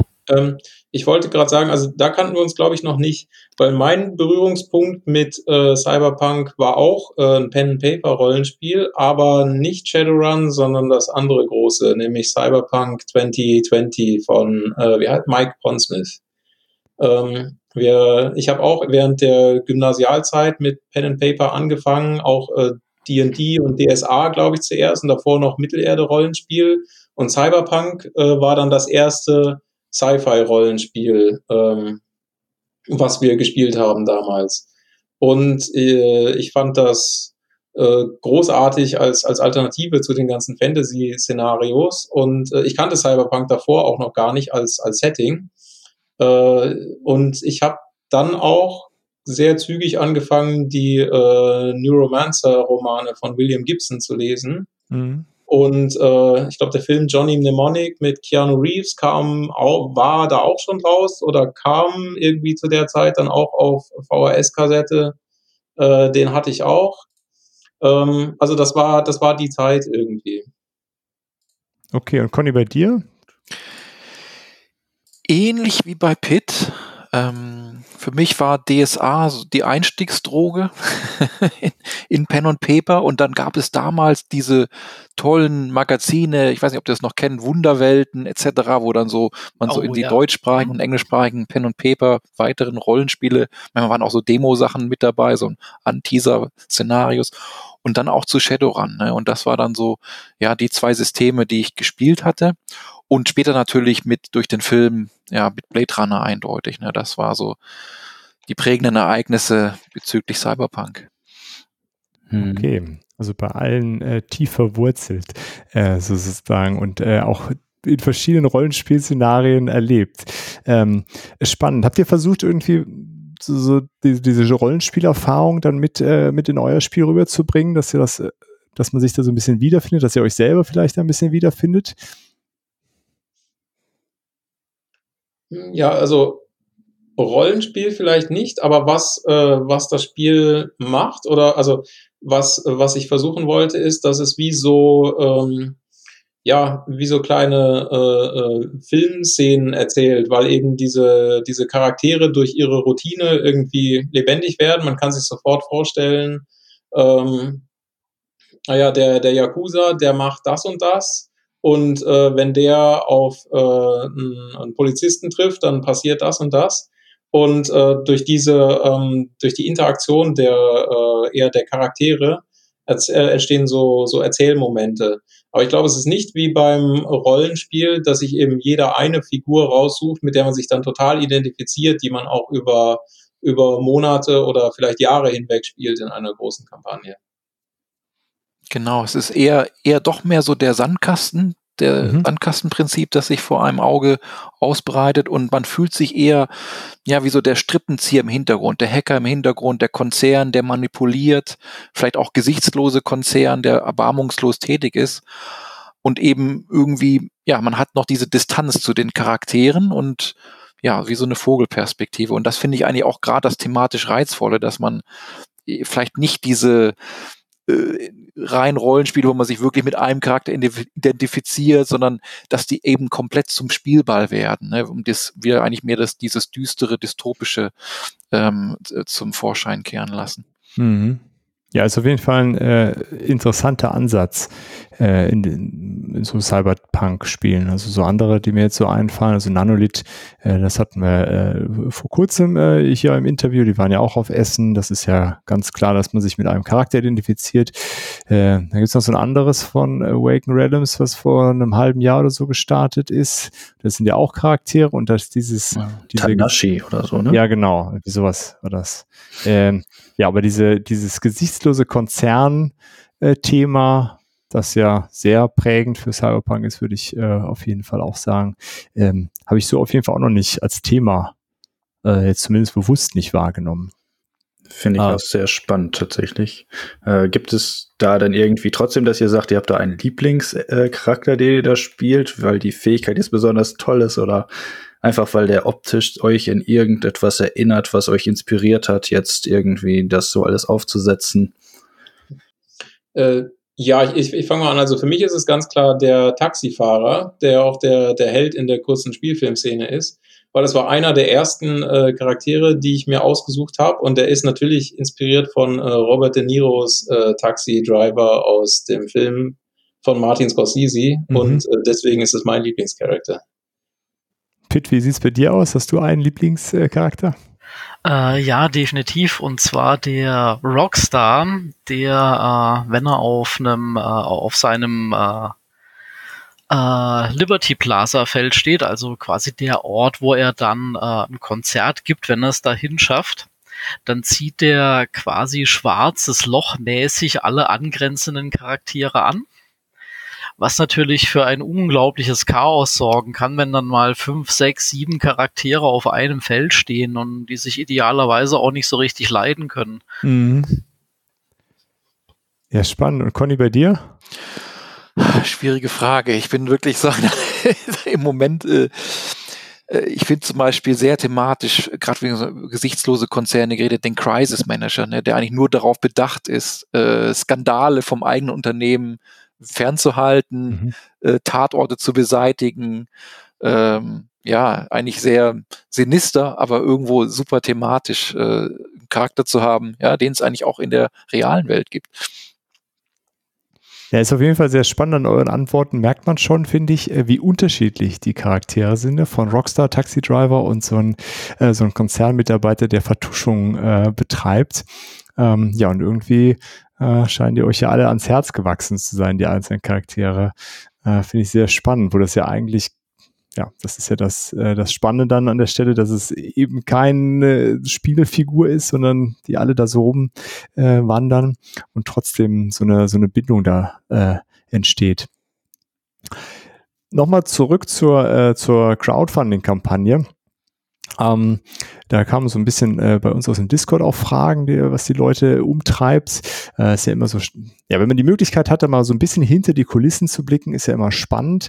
Ähm, ja, könnt ihr so ein bisschen aus dem Nähkästchen plaudern? Wie, wie, wie viel Arbeit ist es, so eine Kampagne aufzusetzen? Ich finde, das ist immer so, wenn man da so von außen drauf guckt, ja, gut, da, also ich kann erahnen, dass das Arbeit ist, aber wie viel Arbeit steckt da drin? Wie viel Vorbereitungszeit ist das? Ja, ja, solche Dinge. Was, äh, was ist da hinter den Kulissen passiert? Ja, also wieder sehr gute Frage. Ähm, die, die kurze Antwort ist, es ist sehr viel Arbeit. Also man muss aber ein bisschen differenzieren, weil also es gibt natürlich die Arbeit, die man machen muss, um die Kampagne, also um die Kampagnenseite einfach einzurichten. Das, mhm. aber das ist ja im Prinzip wie so lange, äh, wie so lange Grafiken, die einfach untereinander äh, sortiert werden. Und ähm, da haben wir wieder das Glück, dadurch, dass ich äh, grafisch bewandert bin, äh, konnte ich das viel, da viel selber machen. Ähm, ich glaube, ansonsten muss man wahrscheinlich wieder recht tief in die Tasche greifen, eben weil auch weil andauernd eigentlich Änderungen äh, anstehen. Also jedes Mal, wenn man noch irgendwie etwas an der Kampagne anpassen will, auch während der Kampagne kommen ja immer mehr Stretch Goals und so hinzu. Äh, das muss eigentlich entweder alles schon vorbereitet, aber häufig auch on the fly noch geändert werden. Äh, das ist aber ja nicht die einzige Arbeit, sondern man muss ja vorher auch, äh, ja, ähm, zum Beispiel, äh, da kannst du vielleicht was dazu sagen, Conny, halt mit allen möglichen Manufacturern reden und mit äh, Fulfillment Centern, äh, um, damit man sich überhaupt äh, ausrechnen und kalkulieren kann, wie teuer wird denn das Spiel und also für wie viel äh, müssen wir es anbieten und für wie viel können wir es anbieten und äh, wie viel Geld müssen wir in der Crowdfunding-Kampagne Minimum erreichen. Äh, das ist, sind sehr viele Informationen im Vorfeld. Und dann natürlich auch so, so Werbung, äh, also dass Leute überhaupt erstmal wissen, ah, da kommt ein Spiel raus in einem halben Jahr oder so, was ich dann backen kann. Mhm. Also ich glaube, das sind mehrere ganz große Themenbereiche. Ja, ja Conny, das würde mich schon interessieren, mhm. dieses finanziell, also die Details bitte behaltet für euch, aber also ja. wie viel Rumtelefoniererei ist das im Vorfeld, um das, äh, das einigermaßen abschätzen zu können? Also ich meine, gerade in der heutigen Zeit stelle ich mir das noch schwieriger vor, die Unsicherheit, wie das dann aussieht, wenn das Spiel dann fertig produziert wird, aber was waren so die Themen, die du da ab, abarbeiten musstest? Ja, auf jeden Fall. Es gibt sehr viel unsichere Faktoren, Parameter, die sich ändern und so eine Kampagne ist ein Risiko für uns. Ne? Und ähm, letztendlich, um das ein bisschen zu umschiffen und das möglichst das Risiko gering zu halten für alle, haben wir mit sehr vielen Anbietern geredet, auch Essen haben wir nicht nur dazu genutzt, um das Spiel zu demonstrieren, sondern wir sind auch rumgegangen mit verschiedenen ja, Anbietern, Manufacturing, hauptsächlich aus China, aber auch anderen Ländern, wo wir Angebote eingeholt haben, uns Muster genau angeschaut haben. Denn, wie gesagt, Qualität ist für uns noch ganz vorne. Wie gesagt, wir, wir sind so die keine Kompromisse machen wollen, sowohl bei der, bei der Thematik, aber auch natürlich bei dem, was wir letztendlich äh, unseren Kunden dann bieten wollen. Ne? Und ähm, da ist sehr viel Zeit eingeflossen in eben Vergleichen von Angeboten, Abschätzen von Logistikkosten, was natürlich sehr schwierig, schwierig ist, denn es verändert sich ständig, aber ja, man muss irgendwo dann einen Schnitt ziehen und auch Entscheidungen treffen und dann mhm. eben mit diesen Abschätzungen dann in die Kampagne gehen. Und natürlich auch Essen selbst war ein großer Teil der Vorabarbeit für die Kampagne, ne? dass wir eben das Spiel demonstriert haben, Feedback eingeholt haben von wirklich einer breiten Masse. Ich habe ja vorher gesagt, ja, die, die Hardcore-Spieler, aber auch die kuscheligen, mal so ein mhm. Ehepaar, das auch mal ganz gemütlich was spielen will und eben wirklich vielleicht abseits der typischen Testgruppen dieses Feedback einholt und dann nochmal einfließen zu lassen in, in, in, das, in, in das Produkt. Ne? Ja.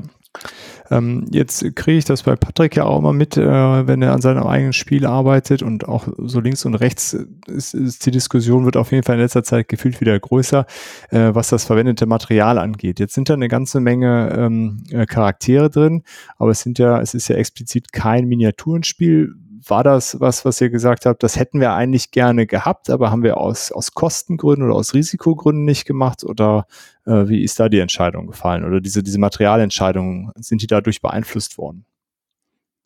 Die Miniaturen standen nie zur Debatte und zwar aus einem ganz einfachen Grund. Äh, bei uns ist ja jeder Charakter einzigartig und das heißt, man müsste, wenn, dann wirklich für jeden Charakter ein eigenes Design machen lassen. Und das wäre halt unfassbar teuer. Weil man braucht dann, also erstmal muss man natürlich den Designer bezahlen. Und es muss aber dann auch quasi für jeden Charakter ein Mold gemacht werden. Mhm. Und also diese Gussform ist das, was sehr teuer ist, weil wenn die einmal da ist, kann man damit ja dann äh, tausendmal die gleiche Miniatur machen lassen. Das ist dann wieder verhältnismäßig günstig. Aber äh, jetzt, also bei einem Wargame zum Beispiel, wo jede, jede Partie irgendwie sechs unterschiedliche Einheitentypen hat, dann braucht man ja nur äh, pro Partie, also pro, pro Spieler äh, äh, irgendwie ja sechs unterschiedliche Miniaturen. Aber hier wären das dann über 40 unterschiedliche gewesen.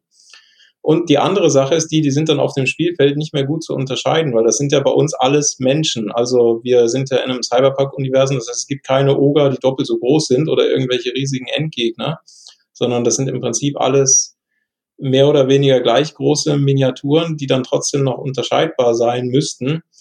Und das ist meiner Meinung nach einfach viel zu schwierig. Wir sind deswegen den Weg gegangen, wir wollen so voll Acryl-Standys äh, haben. Also äh, ich glaube, Nanoleaf hat die auch, diese transparenten Acryl-Standys, die dann aber äh, bedruckt sind. Ja. Mit dem Artwork des Characters eben. Und das gleiche Artwork ist dann auch auf der Charakterkarte. Und dadurch ist das äh, sofort zuordbar. Also diese Charakterkarte gehört zu dem Charakter. Man muss das nicht mit einer äh, Miniatur dann noch vergleichen, weil das mhm. wäre bei vielen Charakteren in der Stadt tatsächlich, glaube ich, auch spielerisch einfach nicht mehr sinnvoll, abgesehen davon, dass es nicht bezahlbar gewesen wäre. Äh, wie gesagt, Miniaturen, äh, ich bin eigentlich ein großer Fan davon. Sind natürlich super für äh, Pen-and-Paper-Rollenspiele oder für sowas wie jetzt Descent oder äh, Sword and Sorcery spielen wir gerade. Also wo man wieder einen Charakter spielt, den man dann auch ausbaut und dann identifiziert man sich mit der Miniatur. Und es ist aber auch alles immer noch übersichtlich. Mhm. Und äh, das hätte hier aber nicht funktioniert. Also ich begrüße die Entscheidung, dass es äh, Erkulzen ist sehr. Ich finde das cool, dass man dann auch dieses Artwork da, da stehen hat. Äh, ja, schönes Artwork kann auch gezeigt werden, denke ich. Ähm, aber das hält ja trotzdem manche nicht davon ab, Miniaturen zu nehmen, auch wenn es vielleicht äh, sinnvoller gewesen wäre, was anderes zu machen. Aber das ähm, ist natürlich dann trotzdem wahrscheinlich auch, äh, ja, kostentechnisch hast du gerade gesagt, Jan, äh, sinnvoll. Wo, wo gab es sonst noch so Punkte, wo ihr gesagt habt, ähm, Conny, du meinst gerade, Kompromisse wolltet ihr eigentlich nicht bei der Qualität machen, aber trotzdem mussten die Kosten in, im Rahmen bleiben? Habt ihr trotzdem gesagt, okay, wir nehmen eine andere Komponente, um sie in einer guten Qualität und zu vernünftigem Preis äh, einsetzen zu können? Gab es da noch so ein paar Dinge? Ja, in der generell, weil wir gesagt haben, ja, es ist ein Spiel, es ist unser erstes Werk, äh, wir sind ein mhm. Start-up, wir finanzieren auch erstmal vorab alles aus eigener Kasse ohne ein großes Marketingbudget, dass wir nicht massive Stückzahlen haben werden. Ne? Und da ist ganz klar, dass irgendwelche, wie Jan schon erwähnte, Miniaturen oder Custom Molds für irgendwelche äh, Dinge, das ist dann einfach, was den Produktpreis letztendlich in die Höhe treiben würden. Ich habe auch irgendwie, und das merke ich auch an mir selbst, ähm, ich habe auch nicht so den Lust auf so riesen Kartons, sage ich mal, an diesen overproduced Kickstarter-Spielen, die es man eben manchmal findet, die dann sehr bombastisch und groß sind. Aber wir wollten eigentlich wirklich äh, uns auf ein Spiel organisieren, was einen fairen Preis hat am Ende, es Spaß macht, der Sache dienlich ist, thematisch und natürlich auch sehr gute Komponenten. Also wir haben zum Beispiel jetzt beim Kartenmaterial, das wird alles nichts irgendwelche labbrigen Karten sein, sondern wirklich äh, sagen wir, beste Qualität, die man bekommen kann, dass wir da keine Abstriche machen, aber keine, sage ich mal, irgendwelchen Gimmicks, die, sag mal, die Preise doch relativ unnötig in die Höhe treiben. Äh, einmal das Risiko für uns erhöht, aber auch für, für die Kickstarter Kickstarter-Bäcker unnötig den Preis in die Höhe treibt. Okay. Äh, spannend. Ist, äh, ähm, Entschuldigung, dass ich da jetzt so zwischengreife. Äh, ist das jetzt dann tatsächlich auch von der Crowdfunding-Kampagne einfach so ein Preis, den ihr sagt, wir brauchen jetzt noch dieses Geld zusätzlich? Du hast ja gesagt, ihr seid so in Vorkasse äh, sehr viel Gang von eurem eigenen Geld. Oder ist das wirklich dann jetzt so, dass mit diesem Geld können wir es produzieren und müssen uns keine Sorgen machen? Mhm. Das ist eine sehr gute Frage, denn das wurde, haben wir auch intensivst diskutiert, wie wir da rangehen wollen. Ähm, und wie gesagt, viele Entscheidungen sind im Vorfeld schon gefasst worden. Wie gesagt, okay, wir wollen Messestand haben in Essen, wir wollen das Spiel zeigen und in die Menge bringen, wir wollen, haben in gutes Artwork investiert etc. Und das sind alles versunkene Kosten. Das heißt, die muss man einfach mal ganz ausblenden, bevor man dann wirklich den, sagen wir, das Kampagnenstartziel setzt, weil die sind so oder so weg. Ob wir jetzt produzieren oder nicht werden, diese Kosten haben wir schon getätigt vorab. Mhm. Und für uns war klar, wir haben relativ niedriges äh, Funding-Ziel natürlich reingebracht, äh, mit dem wir einen Verlust haben. Aber es ist, ist, wie gesagt, das ist das eben dazu da, um, um zu produzieren zu können, ne? weil die Ausgaben sind ohnehin getätigt und das ist das Minimumziel, was wir brauchen, um zu produzieren, auch wenn wir dann, sage ich mal, äh, leichten Verlust machen. Wir würden es trotzdem machen, denn die Kosten sind so oder so schon aufgehoben. Jetzt sind wir natürlich dran, das weiterzutreiben, denn wir, wir, wir sagen, das Spiel ist gut und äh, hoffentlich nicht noch mehr Cyberpunk-Fans damit begeistern zu können, dass für uns zumindest eine schwarze Null draus wird. Und ich denke, da sind wir auf einem sehr guten Weg jetzt. Es ist, es, ähm, wirklich, ich denke, wir sind alle sehr erfreut, wie es bisher gelaufen ist. Auch die, die Community ist sehr aktiv. Also es kommen auch viele Ideen, die uns jetzt erreichen von Fans, wo wir sagen, okay, das ist, äh, ist einfach toll, dass wir das anbieten können und dann auch letztendlich eine Produktion ähm, veranlassen können. Wir haben uns natürlich auch, wie gesagt, mit Logistik äh, stark auseinandergesetzt. Da ist es zum Glück so, dass sich die internationale Logistik derzeit wieder abkühlt, jetzt endlich nach Covid. Ähm, also alles, was im Bereich Seefracht, Luftfracht, äh, kühlt sich momentan ab und wir hoffen, der Trend hält an, weil das uns natürlich als mal, kleines Startup natürlich nochmal mhm zusätzlich hilft. Auch wenn, sage ich mal, die Endpaketpreise, DHL etc. relativ hoch weiterhin sind, haben wir Einsparungen, die wir dann, ähm, sage ich mal, direkt ins Produkt setzen können und dann auch nochmal die Qualität weiter hochschrauben können. Ja. Äh oh, da würde ich mal gleich noch kurz übernehmen an der Stelle. Da können wir nämlich auch sehr, sehr gut sparen. Äh, also gerade was jetzt die äh, zumindest mal EU-weite äh, Logistik angeht, wo wir dann eben ähm, die Spiele später an die Leute ausliefern. Äh, ich habe den großen Vorteil, dass ich halt schon einen Online-Handel habe, dadurch halt äh, ja die ganze Logistik schon steht, die Lagermöglichkeiten da sind etc. Sprich, da, da müssen wir später auch nicht teuer auf ein Fulfillment Center oder irgendwas zurückgreifen. Das können wir halt alles selber managen dann. Und vielleicht auch noch gerade kurz eine Anmerkung zur ähm, Kalkulation, wie man sowas generell durchkalkuliert. Ähm, zum Beispiel jetzt beim Messestand in Essen, da muss man sehr, sehr streng die Kosten trennen. Was habe ich für Kosten, die ich ausgebe für das Spiel und was habe ich an Kosten, die ich ausgebe für den Verlag?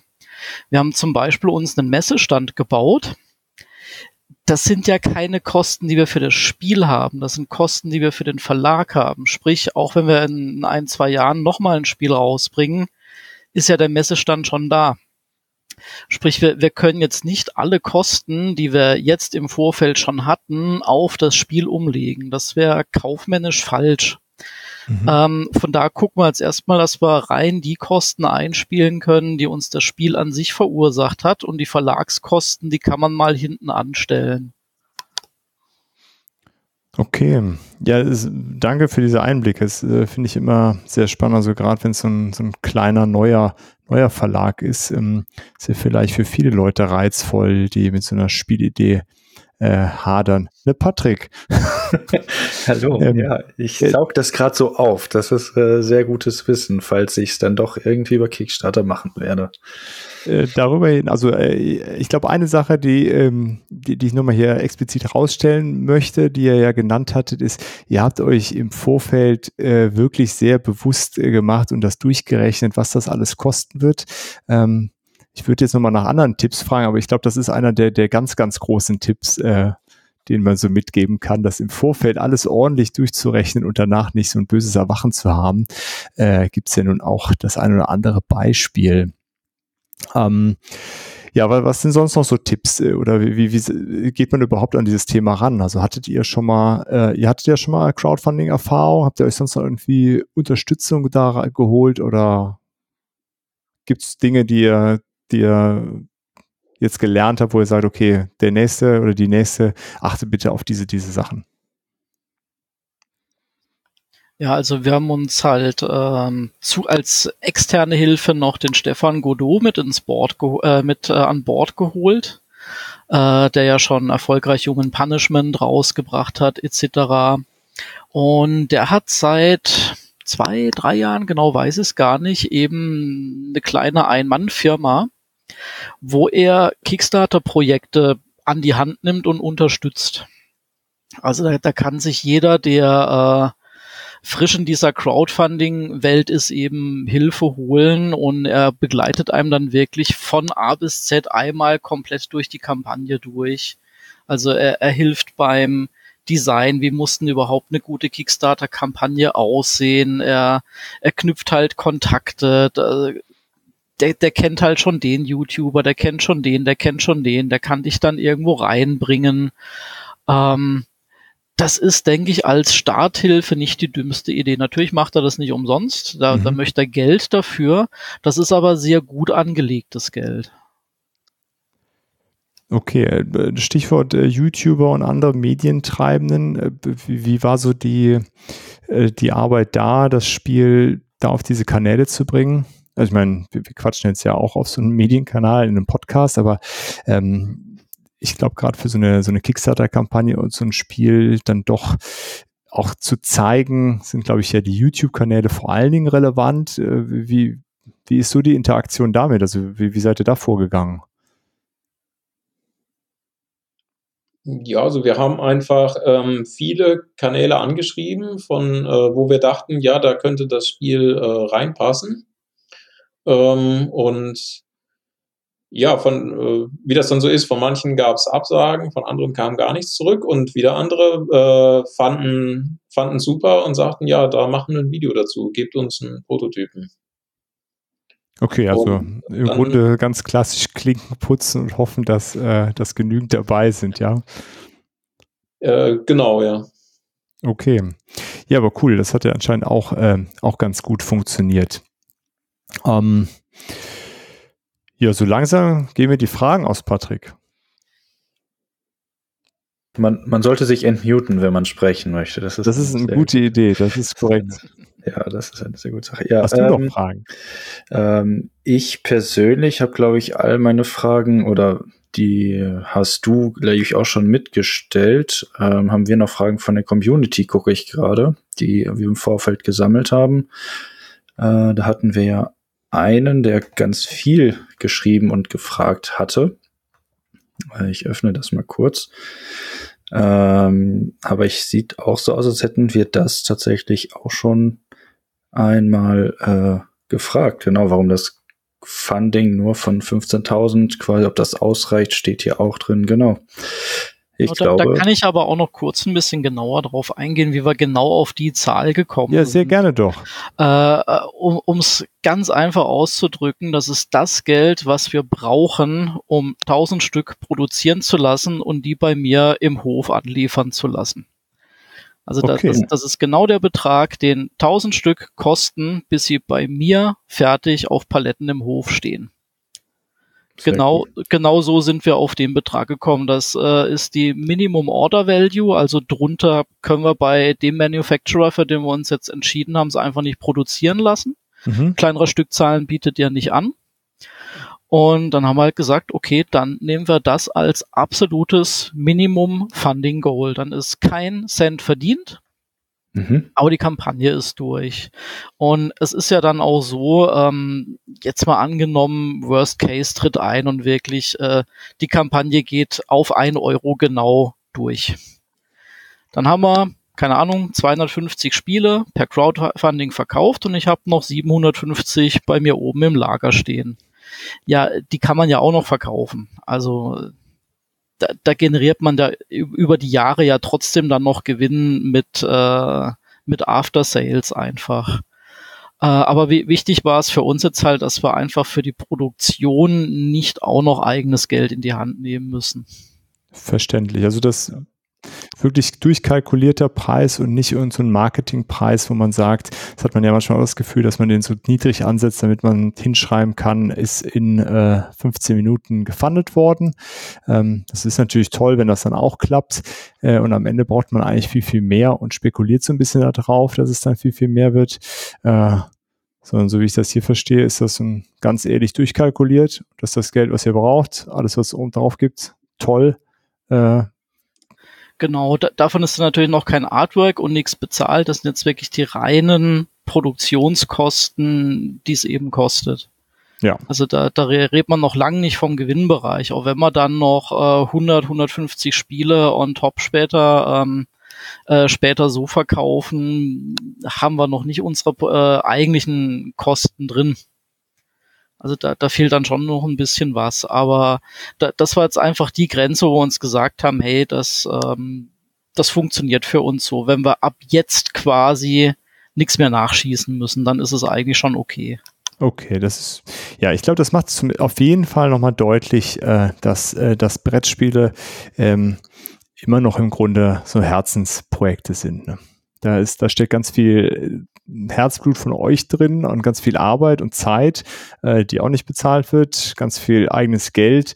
Ähm, und man macht das halt, weil man, äh, weil man dran glaubt, ne? Und da, da einfach sein Herz für schlägt. Und das ist, äh, finde ich sehr, sehr schön, ehrlich gesagt, dass das, äh, dass das so ist. Und dass das nicht was ist, wo man mit jetzt reich werden möchte, sondern eben macht, weil, äh, weil man da sehr viel Freude dran hat. Ja, definitiv. Ich glaube auch, die, was ich jetzt hier aufgenommen habe, ist äh, nochmal eine sehr große Hilfe auch für Leute gewesen wie mich in dem Fall, die dann vielleicht auch einen Kickstarter äh, irgendwann mal starten werden, um äh, zu wissen, was so die ersten Ansätze sind, worauf ich überhaupt achten muss, was da dann so auch noch für vielleicht versteckte Kosten irgendwo sind, in die man erstmal gar nicht denkt, die man alle so damit auch dann reinbringen müsste. Ich glaube, zum Beispiel die Lagerkosten äh, wären jetzt erstmal völlig weg gewesen bei mir. Die hätte ich erstmal völlig vergessen, um die irgendwo mit einzukalkulieren und sowas. Gut, da, da kommt es tatsächlich drauf an, wie groß dein Spiel ist. Wenn du jetzt ein Kartenspiel designst äh, in der Größe von Munchkin, also Mhm. da ist es, da ist es kein Problem, die auch mal ein halbes Jahr zu Hause im Wohnzimmer zu lagern. Äh, wenn, wenn du natürlich was äh, im, im Maßstab von Elden Ring planst, wo äh, auf eine Palette vier Spiele passen, äh, dann Die sieht die Welt anders groß. aus. Ja, Ja. verstehe. So, jetzt Nee. haben wir ja ganz viele Sachen gefragt. Haben wir irgendwas vergessen aus eurer Sicht, was, was wir hätten fragen sollen? Das ist doch jetzt noch spannend. Darf ich denn mal eine Frage stellen? Jetzt Ja, bin ich auch doch. neugierig geworden mit Patrick. Was ist denn deine Idee? Äh, kannst du denn schon mal das Thema verraten? Ja, das kann er. Das kann ich. ich eine Idee habe ich schon. Nein, äh, das Spiel ist tatsächlich schon ein bisschen weiter. Wir sind, Mhm. äh, ist ein kooperatives Horrorabenteuer äh, mit äh, so einem Point-and-Click-Stil ist das. Und ähm, genau, jeder übernimmt die Rolle von einem von vier Charakteren. Ich nenne sie bewusst nicht Helden. Ähm, Und äh, diese Leute stehen, ja, es wird auch ein Spiel ab 16, auch kurz davor, sich, ich sag mal, einer davon zumindest sich den goldenen Schuss zu geben.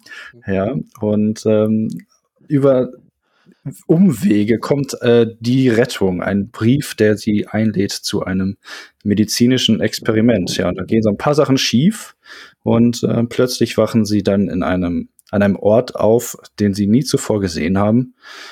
Äh, und es passieren so ein paar Dinge mit ihnen, die nicht äh, real sind. Äh, vielleicht passieren sie aber auch nicht, sondern nur in deren Köpfen. Hm. Und das gilt es herauszufinden, was ist real, was ist nicht und wie entgehen wir dem Wahnsinn, der da äh, vor sich geht, ohne dass er tatsächlich vielleicht vor sich geht. Ja, das ist so das grobe Thema. Nach einem tollen Rollenspielszenario schon. Also ja, spannend, spannend. Sehr ja, wirklich, äh, wirklich ein cooles Setting und also ich bin überhaupt nicht so der, der Horror, äh, Horror-Fan. Ich habe es aber natürlich trotzdem äh, Probe gespielt mit dem Patrick äh, und ich war äh, sehr geflasht. Es ist schon ähm, auch wirklich sehr, sehr stimmungsvoll äh, war das da, obwohl wir es bei Tageslicht gespielt haben, zum Glück. aber äh, ja, das, ähm, äh, das ist äh, ein sehr spannendes Projekt. Ja, ich bin äh, aber eher so daran, dass ich das tatsächlich den Verlag geben möchte. Äh, ich bin halt eine Ein-Mann-Armee und äh, ich weiß nicht, ob die Bank mir das dann äh, alles zur Verfügung stellt, wenn ich da dann plötzlich ankomme und sage, hey, ich brauche jetzt, keine Ahnung, 100.000 Euro. So, ist mal so ganz übertrieben gesprochen, aber äh, da mache ich, möchte ich dann, glaube ich, vielleicht den Stress abgeben, in der Hoffnung, dass der Verlag das dann auch so im Groben lässt, wie es jetzt ist und nicht sagt, okay, jetzt setzen wir doch äh, Vögel ein als Monster oder sowas. Weil das Kinder abschreckender ist. Keine Ahnung.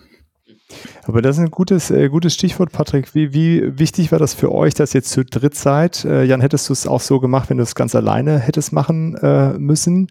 Ähm, Nee, nie im Leben. Also ich sag's mal so, ich wäre, glaube ich, katastrophal äh, gescheitert, weil ich bin schon sehr naiv an diese äh, Kickstarter-Geschichte äh, rangegangen. Und ähm, einem, äh, ich glaube, wie, äh, wie, wie Patrick gerade sagte, ähm, einem fällt, äh, also man weiß am Anfang gar nicht, was man alles nicht weiß. Also genau solche Geschichten wie äh, mit wo lasse ich das Spiel äh, produzieren und was mache ich damit, wenn so ein ganzer LKW dann vor, bei mir irgendwie vor der Wohnungstür steht und so, da, da, ähm, da wäre ich, glaube ich, auch komplett einfach dran gescheitert. Also alleine geht's, glaube ich, nicht, würde ich mal so sagen. Also sei denn, man ist wirklich so ein, ein Tausendsasser. Okay. Was dann wieder wunderbar an die Geschichte von Till erinnert. von Adellos. Ja, stimmt. Da hatten wir ja auch einen, äh, genau, der, der hatte nämlich genau das erzählt, dass er auf einmal seine Paletten bei sich in die Wohnung geliefert bekommen hat. Und etwas überrascht war, dass das dann doch so viel ist. Und das war kein Munchkin. das war etwas Das war ziemlich das erste, was ich gemacht habe. Ich habe halt das äh, Volumen äh, der Boxen ausgerechnet und habe mir dann halt wirklich ausgerechnet, wie, wie viel Lagerfläche brauche ich für das Volumen, kriege ich das allein hin. Und äh, ja, hab, hab dann halt auch äh, den beiden Jungs kommuniziert, hey, also ja, so bis 3200 Spiele geht, danach wird's eng. da, danach rutscht's dann halt auch noch in den Privatbereich wie Küche und Wohnzimmer. Da können wir vielleicht dann auch noch 500 unterbringen, aber dann ist wirklich gut. Auf der anderen Seite, äh, wenn wir über 4000 Spiele äh, an den Mann bringen, äh, dann, dann freue ich mich schon über die Probleme, einen Lagerraum zu finden. Ja, das also sind dann die guten Probleme. Da, ne, das ist ein Problem, was ich dann sehr gern habe. Ja, verstehe. Also es ist auf jeden Fall von Vorteil, dass ihr da sehr unterschiedliche Expertisen alle mit reingebracht habt, äh, wenn ich das richtig verstehe. Gibt es sonst noch Sachen, die ihr, äh, die ihr uns mitteilen wollt und unseren Hörenden? Haben wir irgendwas vergessen, euch zu fragen? Ähm, ein ganz wichtiges Thema, wo man mitunter gar nicht dran denkt, ähm, sich Motivation holen. Ähm, für uns drei war es eine unfassbare Motivation, diesen Stand in Essen zu haben. Und den ganzen Tag kommen im Dauerfeuer Leute vorbei, die das einfach geil finden, was du machst.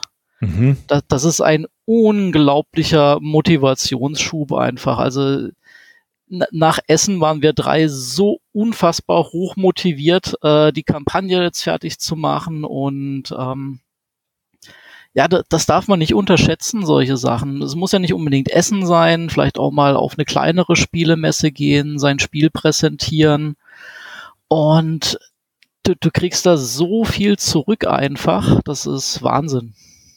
Okay, ja, also allein deswegen lohnt sich schon das Geld für den Stand sozusagen. Ja. Ja, auf jeden Fall.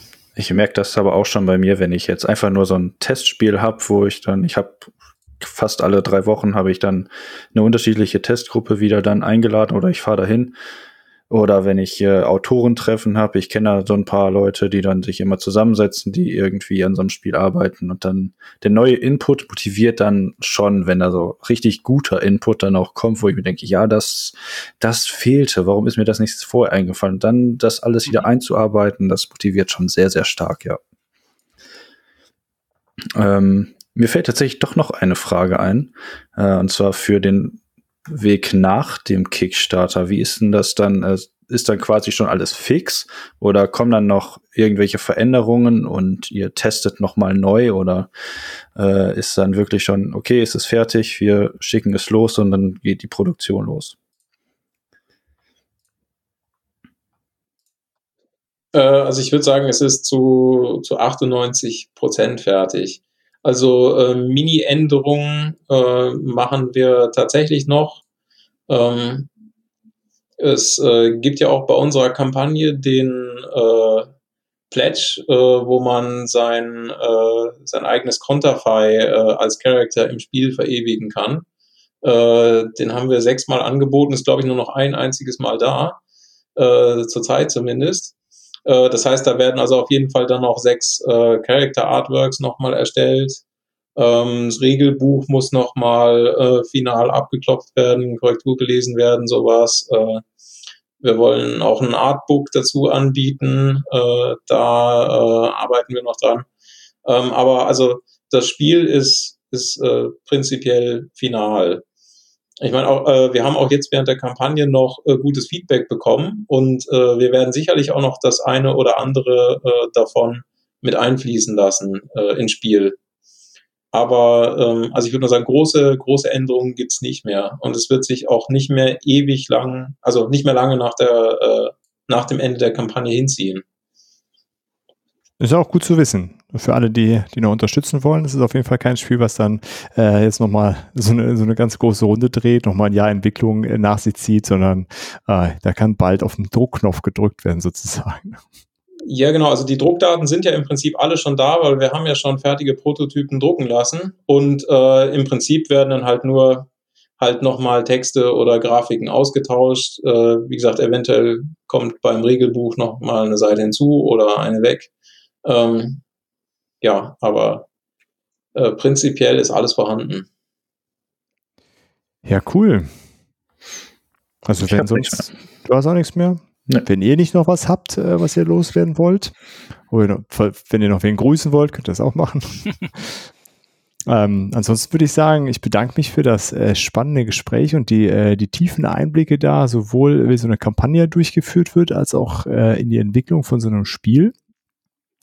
Ähm, mhm. Und dann kommen wir zur Outro-Frage. Wir haben immer so klassischerweise eine Autofrage bei uns, ähm, mit der wir den, äh, den Abend beenden. Und passend zum heutigen äh, Thema äh, haben wir uns überlegt, was sind denn eure Empfehlungen, äh, wenn ihr sagen wollt, hier pass mal auf, Cyberpunk äh, ist spannend, kennst bisher noch gar nichts, guckt ihr doch mal Folgendes an.